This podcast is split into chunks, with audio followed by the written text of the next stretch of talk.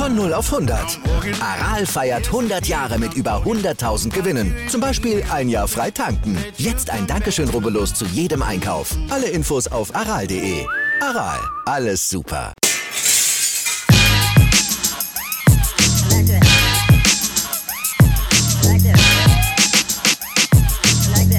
Hey Football-Fans, willkommen beim Red Zone Football Podcast. Eurem Podcast für alles rund um die NFL. Mein Name ist wie immer Mike T, Host dieser wunderbaren Show und an meiner Seite begrüße ich wie jede Woche Co-Host und das analytische Herz des Red Zone Podcast, Daniel Potts.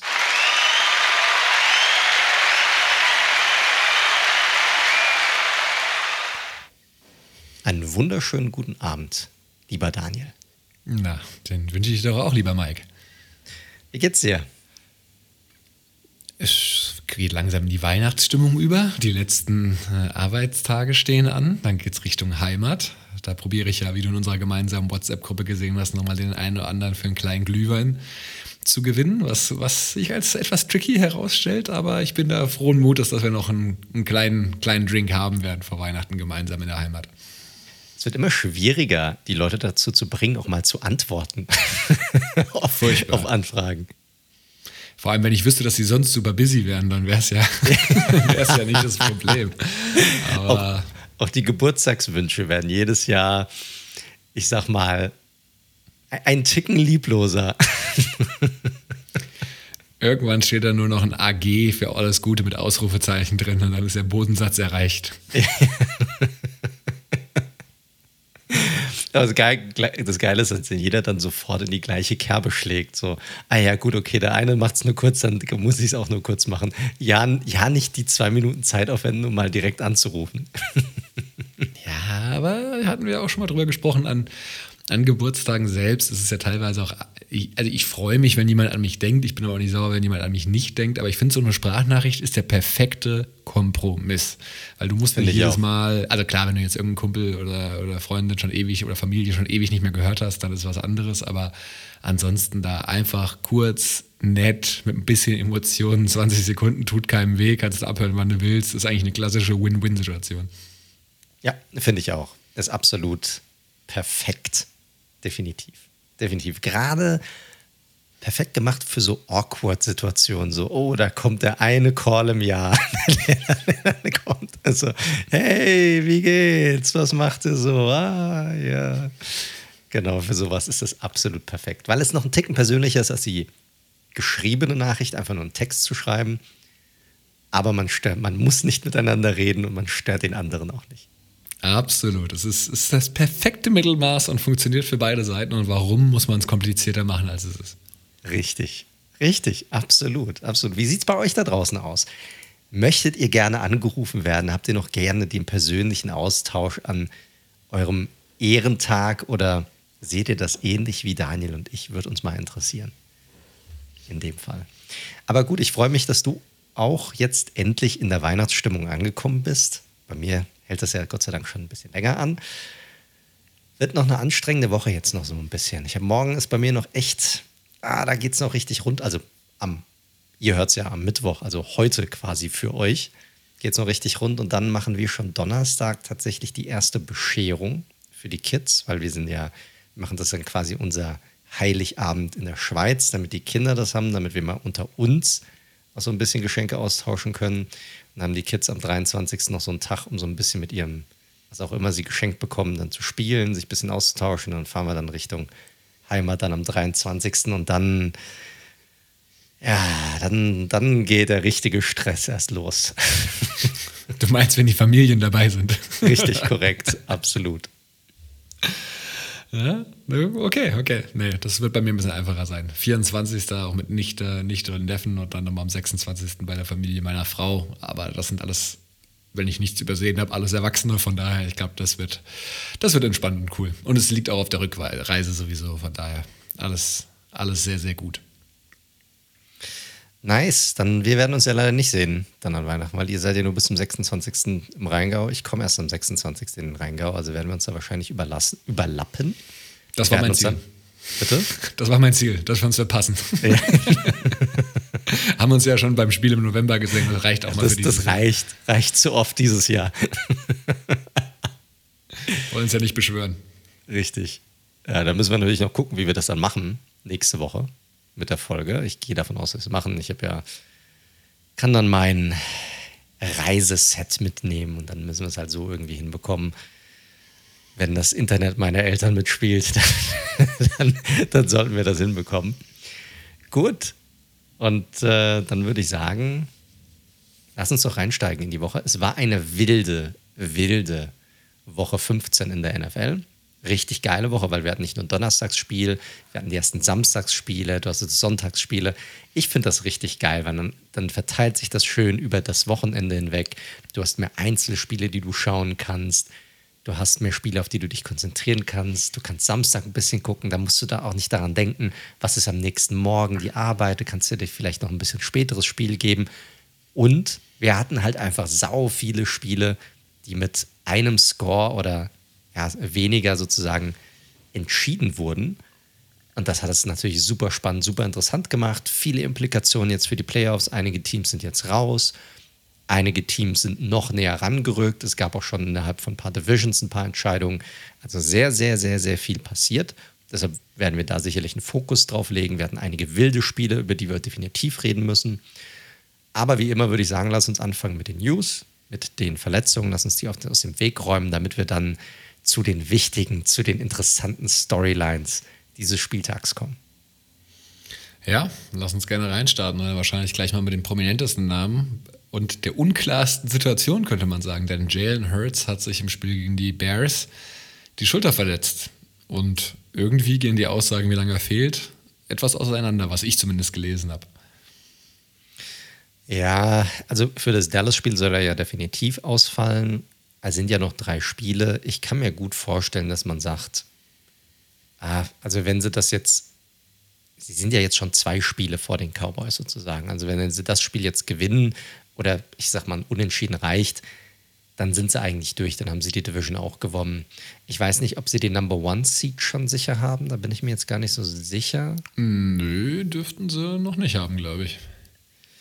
Ja, da müssen wir mal gucken. Aber ich glaube, die würden da kein Risiko eingehen wollen. Also ich, wenn sie durch sind und wenn der One Number One Seed durch ist und, und sie auch so gewinnen, weil sie haben ja einen der besseren Backup-Quarterbacks in der Liga. So ist es nicht. Sie haben Gardner Minshew. Ist jetzt nicht so, als würden sie da jetzt irgendwie Mike Glennon aufstellen oder so. Äh, also ich glaube, auch mit Minshew können sie gewinnen, mit dieser Defensive, mit dieser Offensive Line, mit diesem, mit den Receivern und den Running Backs. Also sie haben ja quasi alles super besetzt. Da sollten sie hinbekommen, dass sie da noch ein, zwei Siege, ich glaube, mit einem Sieg sind sie eigentlich durch. Ich glaube, dann haben sie die Nummer die Number One in der NFC und dann sollten sie auch die Division haben, gerade wenn sie jetzt gegen die Cowboys gewinnen sollten. Und ich glaube, dann werden sie bei Hertz, also vielleicht maximal, dass er vielleicht hier nochmal einen Drive oder zwei spielt, einfach nochmal, um so ein bisschen den Rost, falls er welcher sein sollte, ein bisschen wegzuwerfen. Aber ansonsten glaube ich nicht, dass sie dann nochmal vor den äh, Playoffs irgendwelche Risiken bei ihm eingehen wollen würden.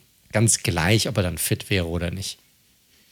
Ja, vielleicht kurz vorneweg. Also die Vikings sind ja tatsächlich nur ein Spiel hinten dran, wenn es nicht so wirkt, dass sie auf Augenhöhe wären. Aber die Vikings sind, was den Rekord angeht, sehr nah dran tatsächlich an den Eagles. Und so hört ja, Sirianni hat gesagt, es gäbe tatsächlich sogar eine realistische Chance, dass er diese Woche spielt. Er sei anders gebaut als normale Menschen, was auch immer das heißt, kann natürlich auch einfach so eine absolute Nebelkerze sein, weil, das muss man natürlich schon sagen, der Stil, den ein Minshu spielt, ist natürlich ein völlig anderer als ein Jalen Hurts spielt, weil natürlich dieses, diese ganze Gefahr der Quarterback-Runs natürlich wegfallen würde.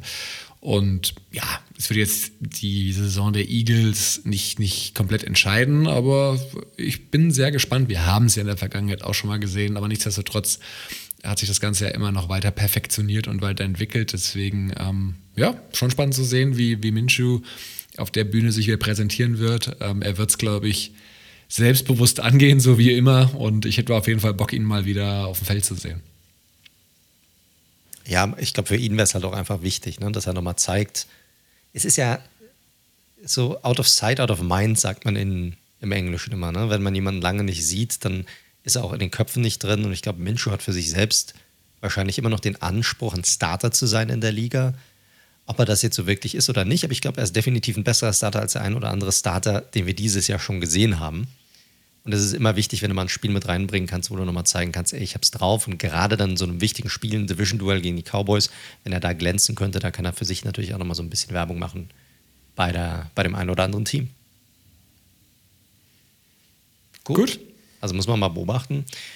Dann ein weiterer großer Name, da werden sich sicherlich alle Fantasy-Owner, die noch in den Playoffs sind, sehr, sehr freuen drüber. Nicht, denn äh, Jonathan Taylor, der Running Back der Indianapolis Colts, hat sich eine High Ankle Sprain zugezogen in dieser ja, grandiosen Niederlage, die die Colts sich eingefahren haben gegen die Vikings, über die wir nachher definitiv nochmal quatschen werden. Und er wird definitiv den Rest der Saison ausfallen. Ja, würde natürlich auch keinen Sinn machen, ihn jetzt nochmal irgendwie zu verheizen und wieder reinzuholen, selbst wenn es irgendwie möglich wäre. Backups sind natürlich zum einen Jackson, aber vor allem auch Zach Moss, wo ich echt sagen muss, dass der mir als Runner irgendwie wenig bis nichts gibt. Ehrlich gesagt, finde ich einen gänzlich unspektakulären Back. Und ja, das wird jetzt das Backfield der, der Colts erstmal bis auf weiteres sein. Also sprich, für die restlichen drei Spiele haben wir ja noch. Richtig. Gut. Dann haben wir noch einen Defensive End, eigentlich einen relativ wichtigen Spieler, der hier auch noch wegfällt. Und das ist Sam Hubbard, der auch hier ist es unklar, wie lange, aber definitiv einige Wochen ausfallen wird. Ja, mit einer Wadenverletzung, also vielleicht nicht immer das Typischste. Ähm, Defensive End der, der Bengals, ähm, ich glaube, Hubbard schwebt auch immer noch so ein bisschen unterm Radar, ehrlich gesagt, so wie generell viele auch in der ganzen Bengals Defense. Spielt aber wirklich oder hat da die ganze Saison echt einen sehr guten äh, ja, One-Two-Punch auf, auf Pass Rush gemeinsam mit Trey Hendrickson. Hat dieses ja auch schon 6,5 Sex gesammelt und super elementar für diese Defense, dass er auf jeden Fall wieder zurückkommt. Die Bengals haben jetzt ehrlicherweise noch ein relativ toughes Restprogramm, Restschedule für äh, in der Regular Season und spätestens es wäre schon wichtig, wenn er vielleicht für dieses finale Spiel gegen die Ravens, wo es um den Division-Sieg ja vermeintlich noch gehen wird in Woche 18 oder eben aller spätestens für die Playoffs, da sollten die Bengals ja nach menschlichem Ermessen auf jeden Fall landen, wieder zurück sein sollte, denn das ist schon absolut ein Unterschied, ob Hubbard äh, am Start ist oder eben nicht.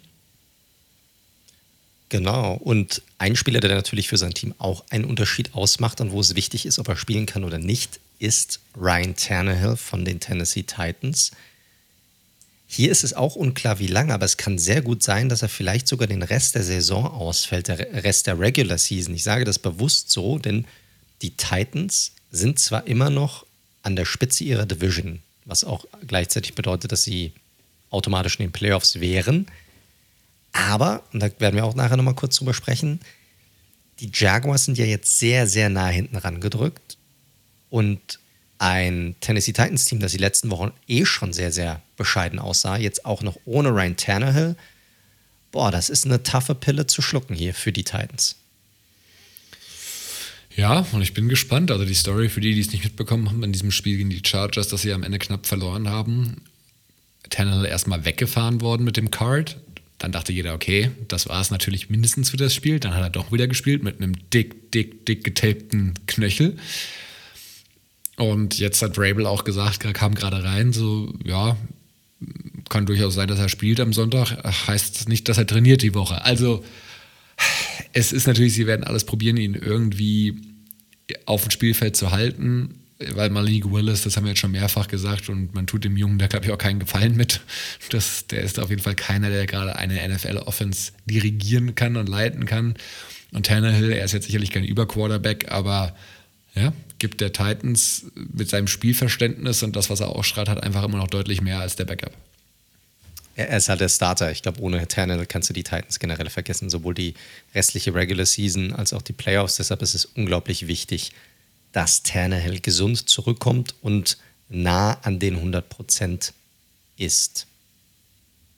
So, dann würde ich sagen, damit genug von den News. Ich glaube, weitere Neuigkeiten haben wir jetzt gar nicht diese Woche gehabt oder irgendwelche großen Storylines.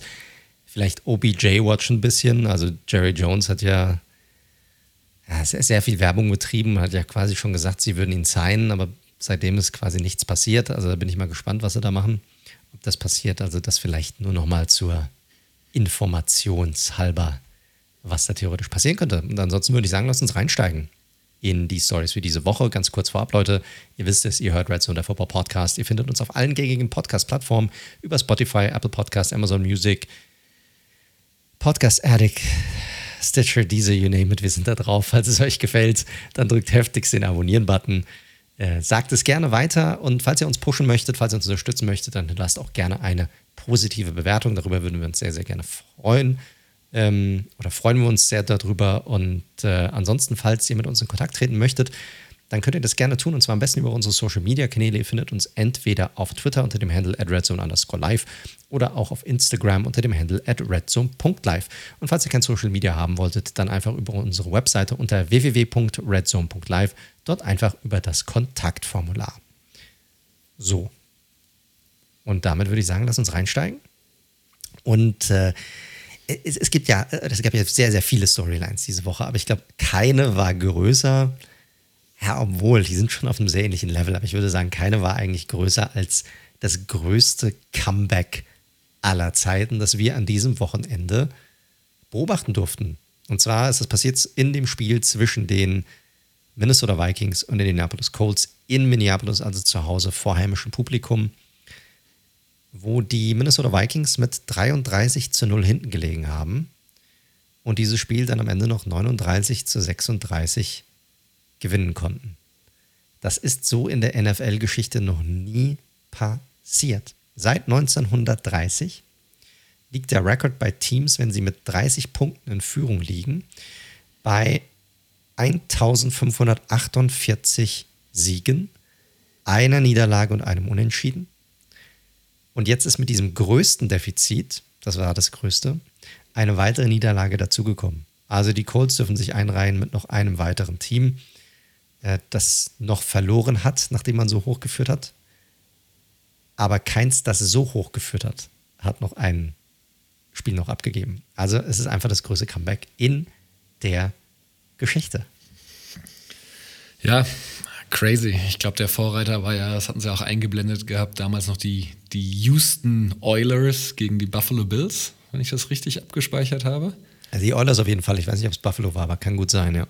Ja, was als The Comeback galt. Ich weiß auch gar nicht, ich glaube, es war ein Wildcard-Game, wenn ich sogar richtig abgespeichert habe. Ja, kann sein. Ich glaube, es waren genau 30 Punkte, glaube ich, waren es. Genau, und Frank Reich hat gespielt. Also es ist ganz, ganz interessant zu sehen, auf jeden Fall, wie da dann doch irgendwie wieder diese ganzen Verbindungen dann doch zu sehen sind. Geschichten, die nur der Football schreiben kann. Ja, Wahnsinn. Also hatte ich mir Samstagabend, du hast ja vorhin beschrieben gehabt, dass es ja sehr angenehm war, am Samstagabend mal äh, Football zu schauen. Ich war Freitagabend weg gewesen und lag dann hier ganz entspannt auf der Couch und hatte es ja, dann irgendwann so ein bisschen nebenher laufen lassen, weil man ja schon dachte, okay, die Vikings ja, zeigen gerade mal, dass sie nicht so stark sind wie ihr Record und dann dieses Comeback. Es war ja wirklich so im dritten Quarter mit noch sieben, acht Minuten auf der Uhr hatten sie ja immer noch null Punkte. Also es ist ja jetzt nicht so, dass es automatisch die Aufholjagd gab, super schnell, sondern wirklich sehr, sehr spät erst, aber dann halt ein, ein Ding nach dem anderen und die Coles nur noch cute gewesen, keine First Downs mehr bekommen, nur noch gelaufen. Und selbst das hat nicht gereicht. Also absurdes Spiel, kann man nicht anders sagen. Ja, das ist schon gesagt. Es war ein Spiel mit zwei grundlegend unterschiedlichen Halbzeiten. Und in Halbzeit 1 haben halt die Vikings extrem viel Mist gebaut. Ich habe mir das nochmal angeguckt, die einzelnen Possessions auch. Einfach unglaublich viele Fehler. Possession 1, ein Punt wird geblockt, Touchdown für die Colts. Possession 2, erst ein richtig nicer Run von Cook, dann der Fumble, dritte Possession, sie kommen bei einem 4 und 1 nicht durch. Auch dank eines echt komischen Playcalls, den sie da hatten. Ne? Delvin Cook als Fullback, dahinter Justin Jefferson als Running Back und Cook bekommt den Ball und kommt nicht durch. Vierten Possession, offensiv nichts. Dann wird danach Cousins gesackt, wieder nichts. Dann gab es die Interception, die Cousins geworfen hat, nachdem Rager wieder eine schlechte Route gelaufen ist. Das, das war der Pick 6. Dann wieder ein Punt. Halbzeit 1, Kirk Cousins 6 von 12 Würfen an den Mann gebracht, 43 Yards und ein Pick 6. Also richtig schlecht einfach. Also eine richtig, richtig schlechte Halbzeit. Sehr, sehr viele Geschenke, die sie hier verteilt haben. So, und die Colts, und das muss man fairerweise sagen, die haben das natürlich absolut gut ausgenutzt in dem Fall. Richtig, genau. Absolut. Man muss nur von, von vornherein sagen, wenn man das Spiel gesehen hat, es ist nicht so, dass die Coles Offense, weil 30 Punkte äh, zur Halbzeit ist ja dann auch schon mal ein Wort auf jeden Fall. Es ist nicht so, dass die Coles Offense auf einmal brilliert hatte, sondern es war, wie du schon gesagt hast, das waren äh, Big Plays auf der anderen Seite des Balls äh, von, von der Defensive oder von Special Teams. Und ja, die Coles haben dann auch entsprechend ihre Chancen genutzt. Aber wie gesagt, das war jetzt kein offensives Meisterwerk, was vorher abgebrannt worden ist. Richtig, komme ich auch gleich noch dazu. Wenn wir nochmal ganz kurz auf die Vikings gucken oder warum die auch so Probleme hatten, ist so ein allgemeines Problem bei den Vikings. Ne? Die haben gerade die Offensive Line macht ihnen Probleme, das haben die Colts gut ausgenutzt, die haben sehr viel Druck ausgeübt, gerade in der Interior. Wenn man sich die mal anguckt, die beiden Guards, Ingram und Cleveland, sind Nummer 1 und Nummer 2 in der Liga, was erlaubte Pressures angeht. Also die, die sind da ganz stark dabei. Dann hatten sie einen Ersatzcenter in Schlottman, der Bradbury ersetzt hat. Der hat auch direkt mal vier Pressure zugelassen. Als Kirk Cousins. Kirk, Kirk Cousins ist einer der Quarterbacks nach Justin Herbert, der am meisten unter Druck gesetzt wird. Und die Vikings stehen trotzdem so gut da. Also auch das muss man sich nochmal äh, in Erinnerung rufen. Das bedeutet natürlich auch, dass das Running Game überhaupt nicht stattgefunden hat in der ersten Halbzeit für die Vikings. Sie hatten vier, sie hatten neun Rush-Versuche insgesamt und vier davon, also fast die Hälfte, lagen entweder bei keinem Yard oder bei negativen Yards. Also es hat einfach nichts funktioniert, zu viel Druck auf die Interior. Und die Colts, äh, also ja, du hast ja gesagt, man lag 33 zu 0 in Führung, aber es lag halt hauptsächlich viel an dem Unvermögen der Vikings als an der eigenen Stärke, ne? weil man war viermal in der gegnerischen Red Zone bei den Vikings und daraus kamen vier Field Goals. Also viermal war man sogar innerhalb der 10-Yard-Line und man hat nur vier Field Goals daraus geholt, also keinen Touchdown. Es gab nur einen einzigen offensiven Touchdown, den die Colts wirklich gemacht haben. Also, wie gesagt, ein offensives, offensives Spektakel war es nicht. So, und dann kam Halbzeit 2 und der komplette Kollaps der, der Colts. Fünf Punts, zwei Turnover. Der längste Drive, den die Colts dann hatten, war dann nur noch 31 Yards. Halbzeitvergleich in der zweiten Halbzeit kurz mit 102 Yards. Die Vikings mit 342 Yards in Halbzeit 2. Ich finde, so ein bisschen Props kann man hier ruhig mal rausgeben an die Fans in Minneapolis, weil die sind geblieben, die waren weiter vor Ort, die sind immer dabei geblieben. Und irgendwie hatte man das Gefühl, die spüren irgendwie, da geht noch irgendwie was, da kann noch was gehen, obwohl sie so krass zurückgelegt, äh, zurückgelegen haben. Und mit jedem weiteren Touchdown, umso wilder wurde die Crowd, umso nervöser wurden die Colts. Und das hat man richtig gemerkt, das hat man auch in den Gesichtern gemerkt, an der Seitenlinie, das hat man vor allem bei Jeff Saturday gesehen an der Seitenlinie. Der sah, also du hättest quasi den Schweiß von seiner Stirn wegwischen können. Also er sah auch echt total lost aus. Der wusste gar nicht, was da, was da abgeht. Nichtsdestotrotz hatten ja die Colts weiterhin die Möglichkeit, das Ding auch zu gewinnen oder, oder wegzuhauen. Und auch da gab es echt, also da gab es ja diesen einen Call, war sicherlich der größte Call in diesem Spiel. Fourth Down Call, 4 und 1 an der 36-Yard-Line der Vikings. Und statt ein Field Goal zu probieren, ja, das wären 52, 53 Jahre gewesen, der Kicker der Colts, er fällt jetzt sein Name nicht an. McLaughlin. McLaughlin, richtig gute Saison bisher, er hat das auch vorher in dem Spiel richtig gut gemacht. Machen sie nicht. Nein, Saturday sagt, ey, wir wollen dafür gehen. Dann ist das Spiel komplett weg. Das war, ich glaube, bei Minute äh, 2 Minuten 31 vor Schluss. Sie machen das Fourth Down nicht. Nächste Play ist direkt ein 60 Jahre von Cook für den Touchdown und dann Two-Point-Conversion und der Ausgleich. Also ganz, ganz wilde Sequenz hier. Und in der Overtime bekommen dann die Vikings den Ball und marschieren dann das Feld runter, machen das Field Goal und das Ding ist durch. Na, es ging, glaube ich, nochmal hin und her. Es hatten beide nochmal den Ball in der Overtime. Ja, das stimmt. Das, das stimmt, da hast du recht. Das hast du recht. Da hast du recht, ja. Also mein Problem war halt einfach, und das kann man jetzt rauf und runter diskutieren. Also es ist ja okay, dass du dann, wenn mit so einer großen Führung, wir reden ja nicht von zwei Touchdowns, konservativer wirst. Aber das, was die Coles ja gemacht haben dann irgendwann, da war ja überhaupt kein Pass mehr versucht, äh, Passversuch mehr dabei. Das waren ja fast immer relativ stumpfe Läufe durch die Mitte, die natürlich nicht mehr so gut funktionieren, wenn nicht mehr Jonathan Taylor dein Running Back ist, sondern eben der gerade eben schon erwähnte Zach Moss. Und mit Jonathan Taylor hätten sie das wahrscheinlich auch gewonnen, selbst mit dieser Strategie, aber er war halt eben nicht mehr auf dem Feld. Und dann finde ich, kannst du halt ab und zu, und du hast ja die Total Yard-Zahlen in der zweiten Halbzeit äh, genannt, wenn eh schon die Box vollgestellt ist, ich glaube, dann hast du mit Pittman eigentlich auch noch beispielsweise einen Spieler, den du auch mal den Ball dann geben darfst an der Stelle, um ein neues First, äh, First Down rauszuholen und somit entsprechend wieder äh, Zeit von der Uhr zu nehmen. Und das war das Problem dann irgendwann. Neben den ganzen Fehlern, die sie gemacht haben, waren sie halt so krass konservativ in ihrem Play-Calling. Darf natürlich trotzdem nicht aus der Hand gleiten, aber wenn du dann halt gar nichts mehr offensiv gebacken bekommst, dann ja, das ist irgendwann auch fast der verdiente Lohn, muss man sagen. Ist ja relativ simpel ausgedrückt. Die Colts haben in der zweiten Halbzeit einfach gespielt, um nicht zu verlieren und haben es am Ende des Tages verloren. Und die Vikings haben so gespielt, wie man halt in so einer Situation eigentlich spielen sollte. Sie hatten halt nichts mehr zu verlieren und haben halt Vollgas gegeben und da hast halt gemerkt, und die Colts kamen aus diesem Trott einfach nicht mehr raus und sie wurden halt immer nervöser und nichts hat mehr funktioniert, nichts hat mehr geklappt. Jo, und ganz ehrlich, am Ende des Tages war es eine komplett verdiente Niederlage. Mit so einer Passivität dann Wahnsinn. Also wirklich absoluter Wahnsinn. Gab natürlich ein paar Spieler, die hier rausgestochen haben, gerade auf Seiten der Vikings. Justin Jefferson sicherlich hatte wieder, ich glaube, 12 Receptions und über 120 Yards. KJ Osborne, der Wide Receiver Nummer 3, super Partie, 10 Receptions, fast 160 Yards und ein Touchdown. Echt auch viele krasse Bälle gefangen. Ein richtig gutes Spiel von ihm. Man hat ja immer so ein bisschen, oder wir haben ja auch in der Offseason darüber geredet, den Vikings fehlt so wirklich so eine dritte Option. Das macht er gut dieses Jahr, auch wenn nicht konstant auf diesem Niveau, aber er hat schon gute Spiele dabei gehabt. Cooks mit fast 100 Yards Rushing und Receiving. Klar, einige Big Plays waren dabei, der 40-Yard-Run, dann, dann, der 64 oder 65 Yarder zum Fast-Ausgleich war, glaube ich, sogar ein, ein, Catch, den er gefangen hat, war das, glaube ich. So ein kurzer Pass. Und dann muss man sicherlich auch nochmal über Kirk Cousins reden. So schwierig diese erste Halbzeit war. Cousins ist aktuell, wenn man so diesen Stretch der letzten vier, fünf Spiele nimmt und auch die gesamte Saison über, einer der besten Quarterbacks in der NFL. Und vor allem dann, wenn es drauf ankommt, ist er einer der besten in der NFL. Also wir reden vom Fourth Quarter.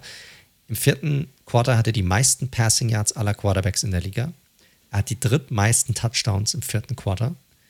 Das zweitbeste EPA, also Expected ähm, äh, Points Point, Added. Ja, Expected Points Added. Äh, in den letzten vier Wochen ist er auf Platz zwei. Er ist auf Platz zwei, was Completion Percentage angeht, mit fast 70 Prozent. Und wie gesagt, dabei ist er der Quarterback, der die zweitmeisten Pressure gegen sich hat. Also er hat konstant Druck und er liefert trotzdem ab. Also auch das kann man ruhig mal erwähnen. Wir reden ja, oder wir haben in der Vergangenheit auch sehr oft über Cousins geredet, als so der urtypische, gute, richtig gute Game Manager, aber nicht Elite, Top Quarterback. Aber die Zahlen, die er, hin, die er hinlegt diese Saison, die sind sehr, sehr gut. 100 Prozent. Also das ist halt die alte, ich schmeiße ja in einem Topf immer die alte Derek Carr, Kirk Cousins Diskussion, die sich da immer so rumschleicht, bis mal Quarterback 9, bis mal Quarterback 15, irgendwas dazwischen.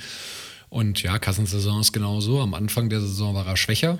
Ähm, oder normal kann man vielleicht auch sagen, je nachdem, wie man ihn halt sieht. Und jetzt aber, wie du schon gesagt hast, die letzten, eigentlich seit dem Buffalo-Spiel, das ist ja jetzt auch, glaube ich, auch so vier, fünf Wochen her, ist er halt wirklich am Ballen, äh, ganz klar. Ist auch unter Druck da entsprechend stark. Hat natürlich auch einen Receiver, dem er, oder mehrere Receiver, denen er absolut vertraut. Hat mit Hawkinson ja auch noch eine weitere Waffe hinzugewonnen, der zwar jetzt noch nicht so komplett durchgestartet ist im neuen Umfeld, aber trotzdem natürlich eine zusätzlich gute Option ist. Und ja, da kaschiert er tatsächlich auch schlechtes O-Line-Play, muss man sagen. Absolut. Gehen wir mal so ein bisschen vom Spiel weg. Also das Spiel war natürlich grandios, super unterhaltsam. Ich glaube, besser kann man diesen, kann man das Spiel jetzt nicht beschreiben. Äh, lass uns mal ein bisschen zurückgehen, Makroebene wieder, das machen wir ja generell ganz gerne mal, deshalb machen wir auch diese Storylines. Hat natürlich zwei Seiten das Ganze und für die einen ist es natürlich total toll, die sind eh ein Playoff-Team, die sind so gut wie sicher in den, oder die sind sicher in den Playoffs, haben, haben ihre Division auch schon gewonnen, also das, das ist alles wunderbar. Aber auf der anderen Seite hast du die Colts die sind, äh, was waren sie? Ich glaube 3 und 5, da haben sie gewechselt von Reich auf A Saturday. Und im Grunde genommen sind sie eigentlich unter ihm, ich weiß nicht, wie du siehst, meiner Meinung nach zu einem noch schlechteren Team geworden.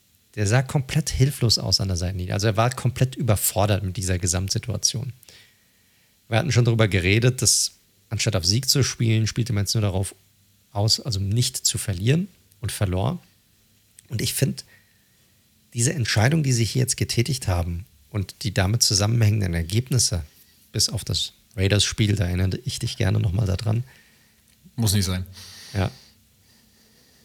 Finde ich, äh, lässt diese gesamte Franchise sehr, sehr bescheiden aussehen. Und zwar auf allen Ebenen, allen voran das Jim Irsay, der erst die Entscheidung getroffen hat, hey, Reich dürfte Ryan nicht starten lassen, dann hat er ihn einfach gehen lassen, dann kam Saturday, dann dürfte Ryan auf einmal wieder der Quarterback sein. Ganz mysteriös, diese ganze Geschichte. Wenn du überlegst, Irsay dann in der Vorsaison noch so mit am Ende der Saison, die hatten ja letzte Saison auch eine sehr enttäuschende Saison, dann noch mit großen Tönen und was er alles ändern würde und was er alles machen würde. Macht diesen Move, macht quasi diese komplette Saison kaputt damit. Macht sich selbst auch so ein bisschen unglaubwürdig damit. Hat er schon vorher gemacht, so ein bisschen, aber ich glaube, das hat nochmal jetzt sehr stark dazu beigetragen. Meine Frage ist jetzt, was passiert denn jetzt bei denen nach vorne hinweg? Also auch da, was ist mit Ballard? Von dem hört man ja gar nichts mehr, im Grunde genommen wer darf jetzt überhaupt noch Entscheidungen treffen nach vorne hinweg und einen Coach aussuchen? Oder glaubst du, dass nach so einem Spiel Saturday überhaupt noch eine Chance hat auf diesem Posten nach der Saison? Gibt es einen neuen GM oder wird der geschasste GM oder Ursay selbst, der voll ins Klo gegriffen hat, die Entscheidung treffen? Also es ist für mich komplett unklar, was bei dieser Franchise jetzt nach vorne hinweg passiert. Ja, ich glaube, die Idee mit Saturday war halt, also die Absurdität der Entscheidung haben wir ja schon längst besprochen. Die Idee dahinter wahrscheinlich von, von Ursay, äh, denn es war ja sicherlich nicht die von Ballard, war halt, ey, hier habe ich einen Dude, dem, dem vertraue ich, der ist ein Franchise-Star bei uns in Indianapolis. Der soll das jetzt mal irgendwie mit einer neuen Energie irgendwie versorgen, dass er keine Headcoaching-Erfahrung hat. Naja, mal gucken, das ist ja vielleicht sogar ein Vorteil, hat er, glaube ich, gesagt. Also natürlich völliger Bullshit. Ich glaube, der wollte einfach so eine Art Vertrauensperson, Buddy, wie auch immer du es nennen willst, haben. Und ja, das Team sieht auf jeden Fall nicht besser aus. Das hat halt diese kurze zwei, drei Spiele-Streak. Gegen die Eagles waren sie ja auch lange vorne. Das wäre ja auch mit heutigem Blick drauf auch wirklich ein sehr, sehr krasser Sieg gewesen, muss man sagen. Also diesen, dieses kurze Feuer, wie es halt manchmal so ist, das gibt es ja auch bei Headcoaching-Entscheidungen in anderen Sportarten, hat dann schon gegriffen aber ich glaube, es stand wirklich nie so richtig zur Debatte, dass, dass Saturday das Ding dauerhaft übernimmt. Und jetzt ist die Geschichte dahingehend natürlich noch deutlich klarer geworden. Ich glaube, bei den Colts wird es einfach ein komplett ähm, Turnover geben sozusagen. Oder ich hoffe es zumindest in der Saison. Also wenn sie jetzt wieder reingehen und sagen, hey, wir sind nur einen neuen Quarterback davon entfernt und vielleicht noch irgendwie einem Wide Receiver, dass wir oben angreifen können. Also ich glaube, dann haben sie zu viel Lack gesoffen, ehrlich gesagt, in Indianapolis. Weil es muss jetzt alle auch mit der Draft-Position, die sie natürlich haben werden, es muss jetzt ein neuer, junger QB reinkommen. Und wenn du mich fragst, ist auch Bellas Zeit, sollte auch vorbei sein. Ob sie dann eben, wir hatten es ja auch schon mal gesagt, die Jim Harbo, ich mache alles und habe die volle Kontrolle Lösung ist oder ob dann doch ein neuer GM, der dann vielleicht den neuen Headcoach aussuchen kann. Das weiß ich jetzt nicht so genau, aber ich glaube, in eine der beiden Richtungen wird es gehen. Ja, wird man sehen. Also ich glaube, ich bin da komplett bei dir. Ich glaube, das ist die, definitiv die richtige Entscheidung. Ob das dann auch tatsächlich so passiert in Indianapolis, das ist nochmal eine andere Story. Ist ja auch krass, ne? Ist ja nicht so, nur so, dass sie jetzt dieses krasse Comeback zugelassen haben, diese größte in der Geschichte. Die haben ja letzte Woche schon 33, oder 31 Punkte eingeschenkt bekommen. Da waren es auch drei, nee, drei, doch 33 Punkte waren es auch letzte Woche gegen die Cowboys, allein im vierten Viertel unanswered. Ja, also unbeantwortete Punkte, die sie dort zugelassen haben. Also das ist jetzt schon das die zweite Woche in Folge, wo das quasi passiert ist, nur halt auf einem etwas längeren Stretch jetzt eigentlich diese Woche. Komplett absurd, dass die so ja eigentlich heiß starten und dann so in sich zusammenfallen. Ja, die brauchen da einen Felix Magath, der sie mal den, den Hügel der Leiden hochschickt, damit sie auch im vierten Quarter noch Power haben. Da fehlt oh offensichtlich die Power für das vierte Quarter. Ja, definitiv. Irgendwas fehlt denen. Ob das jetzt die Power ist, im Körper, im Kopf, wo auch immer. Aber irgendwas fehlt. Geiles Spiel, schwierige Situation für die Colts, geile Situation für die Vikings natürlich. Und die eigentlich bestätigen, sie können sowohl das schlechteste Team in der Liga sein, als auch das beste Team in der Liga zu jedem Zeitpunkt. Und das haben sie in diesem Spiel sehr eindrucksvoll mehrmals bestätigt. Haben jetzt alle One-Score-Spiele in dieser Saison für sich entscheiden können. Also zehn Siege waren One-Score-Games. Absurd. Einfach absurd. Killer-Mentalität, könnte man es auch ja, nennen. Absolut, absolut. Gut, lass uns weggehen von diesem Spiel, denn wir hatten ja noch einige andere Spiele oder einige andere Situationen, die sehr interessant waren. Und ein nicht als ganzes Spiel, aber zumindest als Play war auch oder sollte sehr, sehr stark in den Erinnerungen vieler bleiben und hatte ja auch mit deinem Team, deinen Las Vegas Raiders zu tun. Wir haben ja heute einen Winning-Podcast, das haben wir noch gar nicht erwähnt. Ne? Also Glückwunsch, Glückwunsch hier an uns. Ne?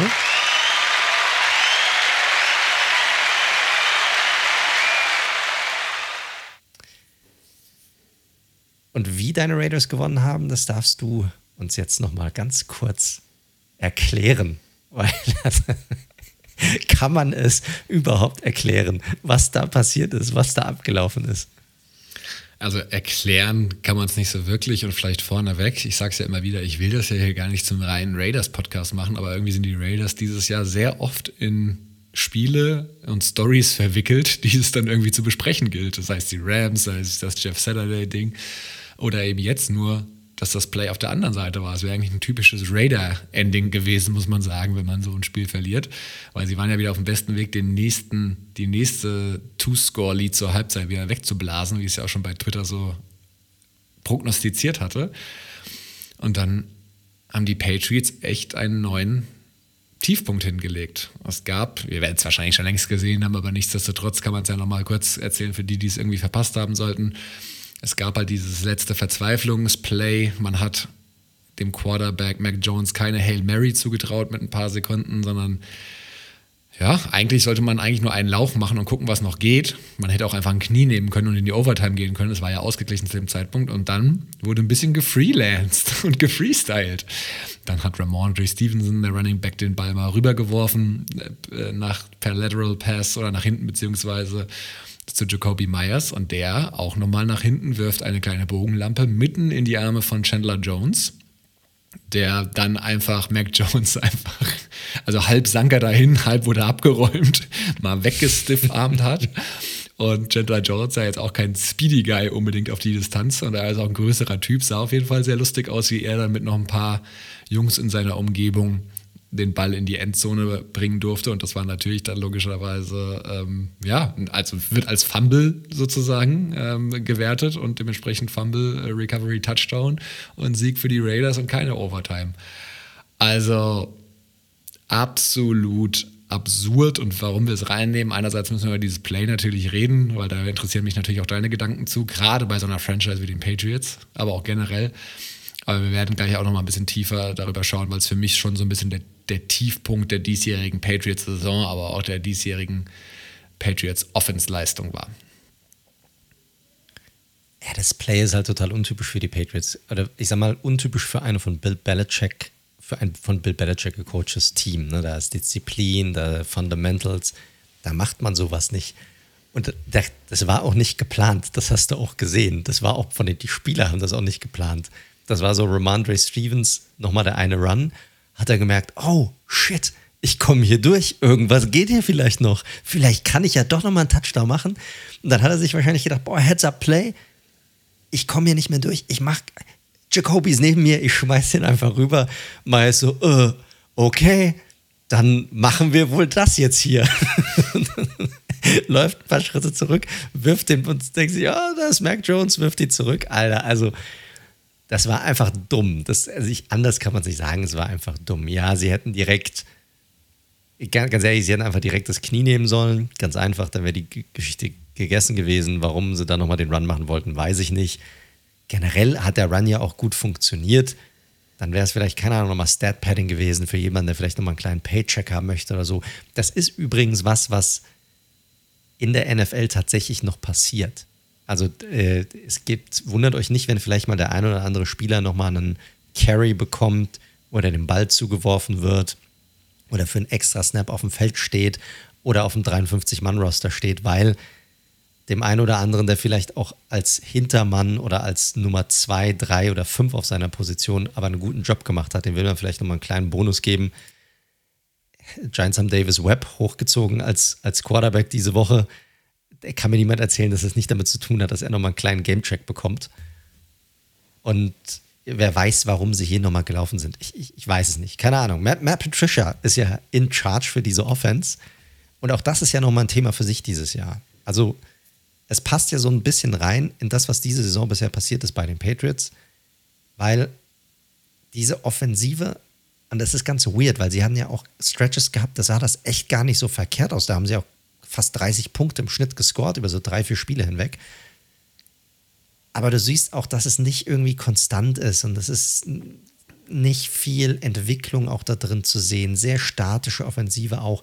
Du siehst auch vermehrt jede Woche wieder, wie Mac Jones auch sehr unzufrieden ist mit den Plays, die gecallt werden, wo auch relativ klar, also gegen etwas ist, was Matt Patricia macht. Das siehst du ja auf dem Feld. Deshalb wundert mich das Play. In der Hinsicht passt das sehr gut rein in diese, in diese Saison, aber sollte natürlich unter gar keinen Umständen äh, passieren. Ja, also genau das ist ja auch so das Thema ja sein, nämlich die, während ich hier fast mein Mikro abräume, die, die Patriots Offense und wie sie sich entwickelt hat unter Matt Patricia, was natürlich ein spannendes Thema ist, weil das ja vor der Saison schon alle mit ja, etwas Stirnrunzeln zur Kenntnis genommen haben. Also vielleicht einfach mal der Vergleich. Die Patriots hatten letztes Jahr die best, beste Scoring Offense. Aktuell haben sie die 17. beste. Das ist natürlich schon mal ein ganz solider Niedergang. Und wenn man dann noch sieht, gerade, ich meine, letztes Jahr wurden sie natürlich auch schon vom Run und dem äh, Running Back Komitee getragen. Aber dieses Jahr geht ja in der Passing Offense mehr oder weniger gar nichts. Ich habe auch gleich noch mal ein paar Stats zu, zu Receivern und zu Mac Jones. Das ist wirklich sehr nüchtern. Red Zone Offense waren sie letztes Jahr auch siebtbester. Jetzt sind sie auf Platz 32 und zwar mit Abstand. Also sie gerade mal bei 35 Prozent und jeder, der das Spiel am Wochenende gesehen hat, weiß auch warum.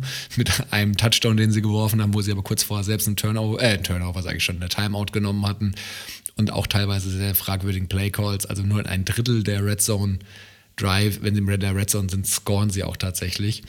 Dazu die viertmeisten offensiven Penalties ähm, was auch sehr untypisch ist, weil das natürlich für eine gewisse Undiszipliniertheit spielt oder für gewisse Assignments, die teilweise dann eben nicht eingehalten werden. Oder es sind halt einfach dann undisziplinierte Spieler, aber auch sehr, sehr untypisch und hat sie auf jeden Fall auch schon sehr, sehr viele Yards gekostet. Kommen wir mal zu Mac Jones. Der hat jetzt ja, Passing Yards, kann man jetzt machen, was man will, auf Platz 23, 2300 Yards, aber er hat sieben Touchdowns mittlerweile geworfen. Klar, hat auch Spiele verpasst, aber das ist so viel ungefähr. Brad Purdy hat nur einen Touchdown-Pass weniger und er hat drei Spiele gestartet dieses Jahr. QBR von ihm, was wir oft zitieren, 30,7 ist der 32. Es gibt mehr gerankte Quarterbacks, haben ja auch ein paar Backups gespielt, aber trotzdem Platz 32. Und das ja alles nach einer Saison, wo Mac Jones konnte man, glaube ich, darüber diskutieren letztes Jahr, oder das war sogar wahrscheinlich einheitlich, der beste Rookie-Quarterback war im letzten Jahr. Und der hat halt jetzt nicht stagniert, sondern der hat mal, mal richtig einen Schritt zurück gemacht dieses Jahr unter Patricia. Ja, das ist alles sehr, sehr einleuchtend, was du hier präsentiert hast. Die Frage ist natürlich, was, was machen sie jetzt damit? Ja, also ich meine, diese Idee mit Patricia, ich glaube, da sind wir uns ja relativ einig, die sollte man zu den Akten legen am Ende dieser Saison. Also das, das kann nicht funktionieren, aber er ist natürlich so ein typischer Belichick-Typ. Ne? Also Belichick arbeitet ja gerne mit Leuten zusammen, die er schon lange kennt, die er irgendwie auch herangeführt hat. Patricia war lange Defensive Coordinator, jetzt hat er es in der Offense gemacht. Er hat ja zwei Leute, die für die Offense zuständig sind. Dass er noch Joe Judge, der ja auch mit drauf ist, das macht es jetzt nicht grundlegend besser. Was jetzt, ich würde, also ich kann auch einige, wirklich einige positive Dinge über diesen Mann sagen, aber dass er jetzt ein offensives Mastermind wäre, das definitiv nicht. Hätten sie mal einen schönen Quarterback-Sneak machen sollen vor der Overtime. Das wäre das bessere Play gewesen. Ja. Das Ding ist, du hast ja mit Mac Jones einen Quarterback, der halt nicht wirklich mobil ist. Das heißt, das ist ein klarer Pocket-Quarterback. So der hat auch seine Stärken, das hat man auch in seiner Rookie-Saison gesehen. Der ist akkurat, der kann gute Entscheidungen treffen, der traut sich auch was. Ich glaube, da brauchst du halt grundlegend einfach einen anderen Approach dazu. Also du musst den anders heranführen. Du musst gucken, dass du dieses System anders aufbaust. Ich meine, nicht umsonst hatte man vor dem Draft gesagt, boah, ein Mac Jones in der Kyle Shannon Offense, das würde wunderbar passen. Ja, weil er halt jemand ist, der ein Spiel gut dirigieren kann, gut managen kann, aber dann brauchst du halt auch jemanden, ein gutes Scheme hat. Und das kannst du nicht von einem Matt Patricia erwarten, der das quasi noch nicht gemacht hat. für eine Offensive. Wofür steht denn eine Matt, eine Matt Patricia Offensive? Weiß man nicht, weil er war halt immer Defensive Coordinator. Das ist halt absurd.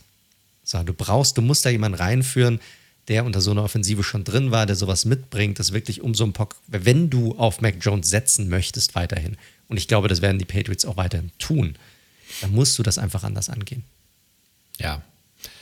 Und das ist halt genau das Thema. Also vielleicht Jones, die Stats hatte ich gesagt, du hast es vorhin auch schon angedeutet, ich finde, er hat auch wirklich mittlerweile eine beschissene Körpersprache, weil, also es wirkt teilweise so, wie er rumschreit und Richtung Receiver am, am Yellen ist irgendwie, dass das, als ob er Tom Brady wäre, weißt du? Also Tom Brady kann das natürlich machen mit dem, was er im Trophäenschrank äh, Schrank stehen hat.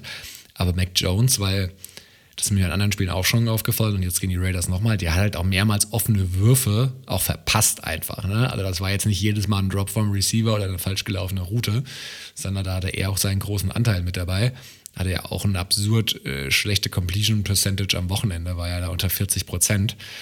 Und die Raiders Defense ist ja nun wirklich nichts Furchteinflößendes, muss man sagen. Das ist eine der schlechtesten gerade in Coverage der Liga. Die sind gegen den Run, sind so gut. Das war witzigerweise dieses Mal nicht so der Fall. Ähm, aber gegen den Pass sind sie super verwundbar und das konnte er auch nicht ausnutzen. Und das ist auch ein schematisches Problem. Also kaum vertikal, meistens nur Slants oder Screens, Screens, Screens, eigentlich die ganze Zeit Screens und dann mal gucken, was eben passiert. Und wenn er dann mal ein bisschen vertikaler gegangen ist, waren es dann halt irgendwelche Outside-Würfe, äh, wo du halt auch sagst, naja, das ist jetzt auch nicht sein Ding. Er hat ja auch keinen geilen Arm in irgendeiner Form.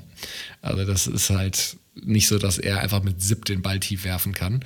Und dementsprechend ein guter Offensive Coordinator schemt halt drumherum. Das war ja auch das, was ein McDaniels letztes Jahr dann vielleicht auch nochmal in diese Head-Coaching oder zu seinem jetzigen Head-Coaching-Posten ge äh, gebracht hat, dass er halt einen Rookie zu einem, also ein, mit einem Rookie-QB ein 10-Siege-Team auch geformt hat, dass er in die Playoffs eingezogen ist. Und wie gesagt, die Offense war, es war ja nicht nur die Defense im letzten Jahr.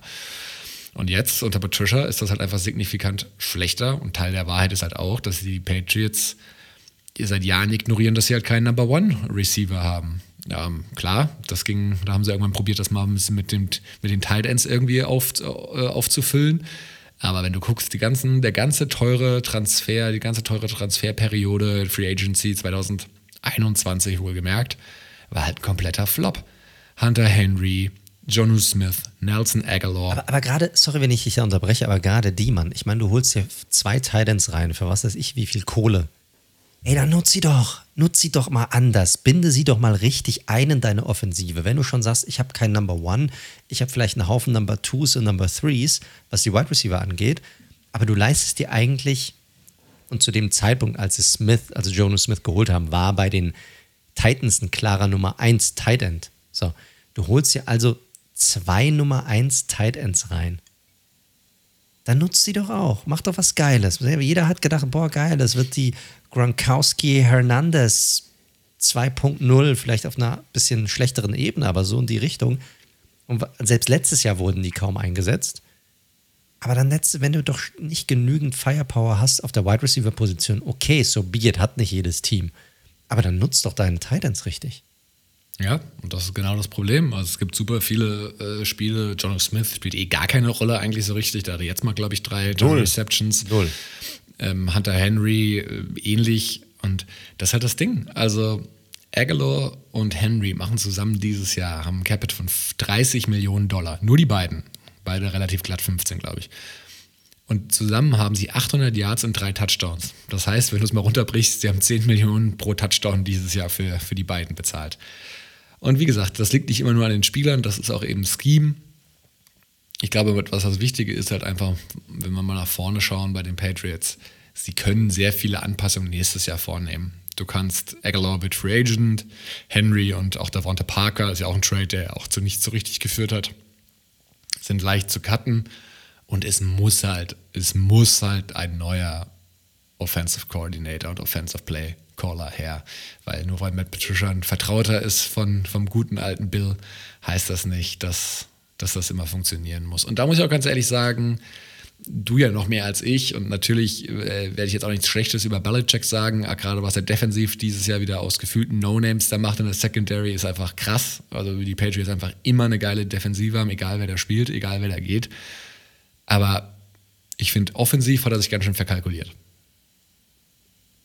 Ja, absolut. Aber das hat er, Das Ding ist halt, er hat in seiner ganzen Karriere als, auch als Head Coach immer auf, und das finde ich eigentlich gar nicht so verkehrt, er hat auch immer seinen Leuten vertraut. Also hat gesagt, passt auf, setzt das um, ich setze da auf euch, macht das und da, da ist er auch gut gefahren mit einem Charlie Wise, offensiv wie mit einem Romy Cornell, defensiv und auch mit einem Josh McDaniels ist er sehr lange gut gefahren auf dieser Offensive Coordinator Position hat gesagt, ey, mach dein Ding. So, und ich glaube, so ähnlich möchte er das gerne jetzt umsetzen und ich bin mir sicher, dass ein Matt Patricia und auch ein Joe Judge, das sind sehr, sehr smarte Typen. Also das will ich denen, ich will denen nicht unterstellen, dass sie doof sind oder so, sondern ich glaube, die sind hyperintelligent. Aber das heißt nicht, dass sie eine richtig gute Offense aufs Parkett bringen können. So, das eine hat mit dem anderen nicht zwangsweise etwas zu tun. Du musst halt auch ein offensiv denken können. Und ich weiß nicht, ob die beiden das wirklich können, in dem Fall. Also sie haben es bisher noch nicht nachgewiesen, nicht gezeigt. Und deshalb, also Belichick muss irgendwas verändern. Und da ist er natürlich auch tough genug und hart genug und hat lang genug in der NFL, dass er sicherlich alles dem Erfolg unterordnen wird. Aber ich bin, die Patriots waren halt schon immer anders in ihrer Einschätzung ihrer jeweiligen Lagen. Deshalb bin ich mir da nicht so, ich würde keine Kohle drauf wetten, dass sie da wirklich was verändern werden. Obwohl ich glaube, dass sie es müssten.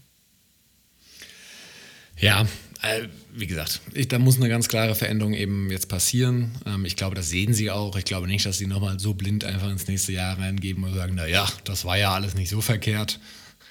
Jetzt wollen wir mal nicht so sein. Da geben wir jetzt einfach, machen wir mal so weiter wie bisher. Alles bleibt, wie es ist. Das denke ich nicht. Ich glaube, sie werden sowohl personell da entsprechende Anpassungen vornehmen müssen und auch wollen und sehen auch, dass sie das tun. Und ähm, ja, ich, ich bin sehr gespannt, wie die, wie die Patriots Offense dann im nächsten Jahr aussehen wird. Ähm, ich hoffe, es aus Patriots-Fansicht natürlich, dass es ein bisschen mehr in die Richtung wieder geht, wie es, wie es letztes Jahr war. Es wird immer ein Run-First-Team sein. Ich glaube, da sind wir, uns, sind wir uns einig, was ja auch absolut okay ist aber du brauchst halt einfach gerade in der heutigen NFL trotzdem nochmal eine Passing Offense auf einem gewissen Niveau, um ganz oben im Elitebereich mithalten zu können. Ist so. Ist so. Kann ich nichts mehr hinzufügen.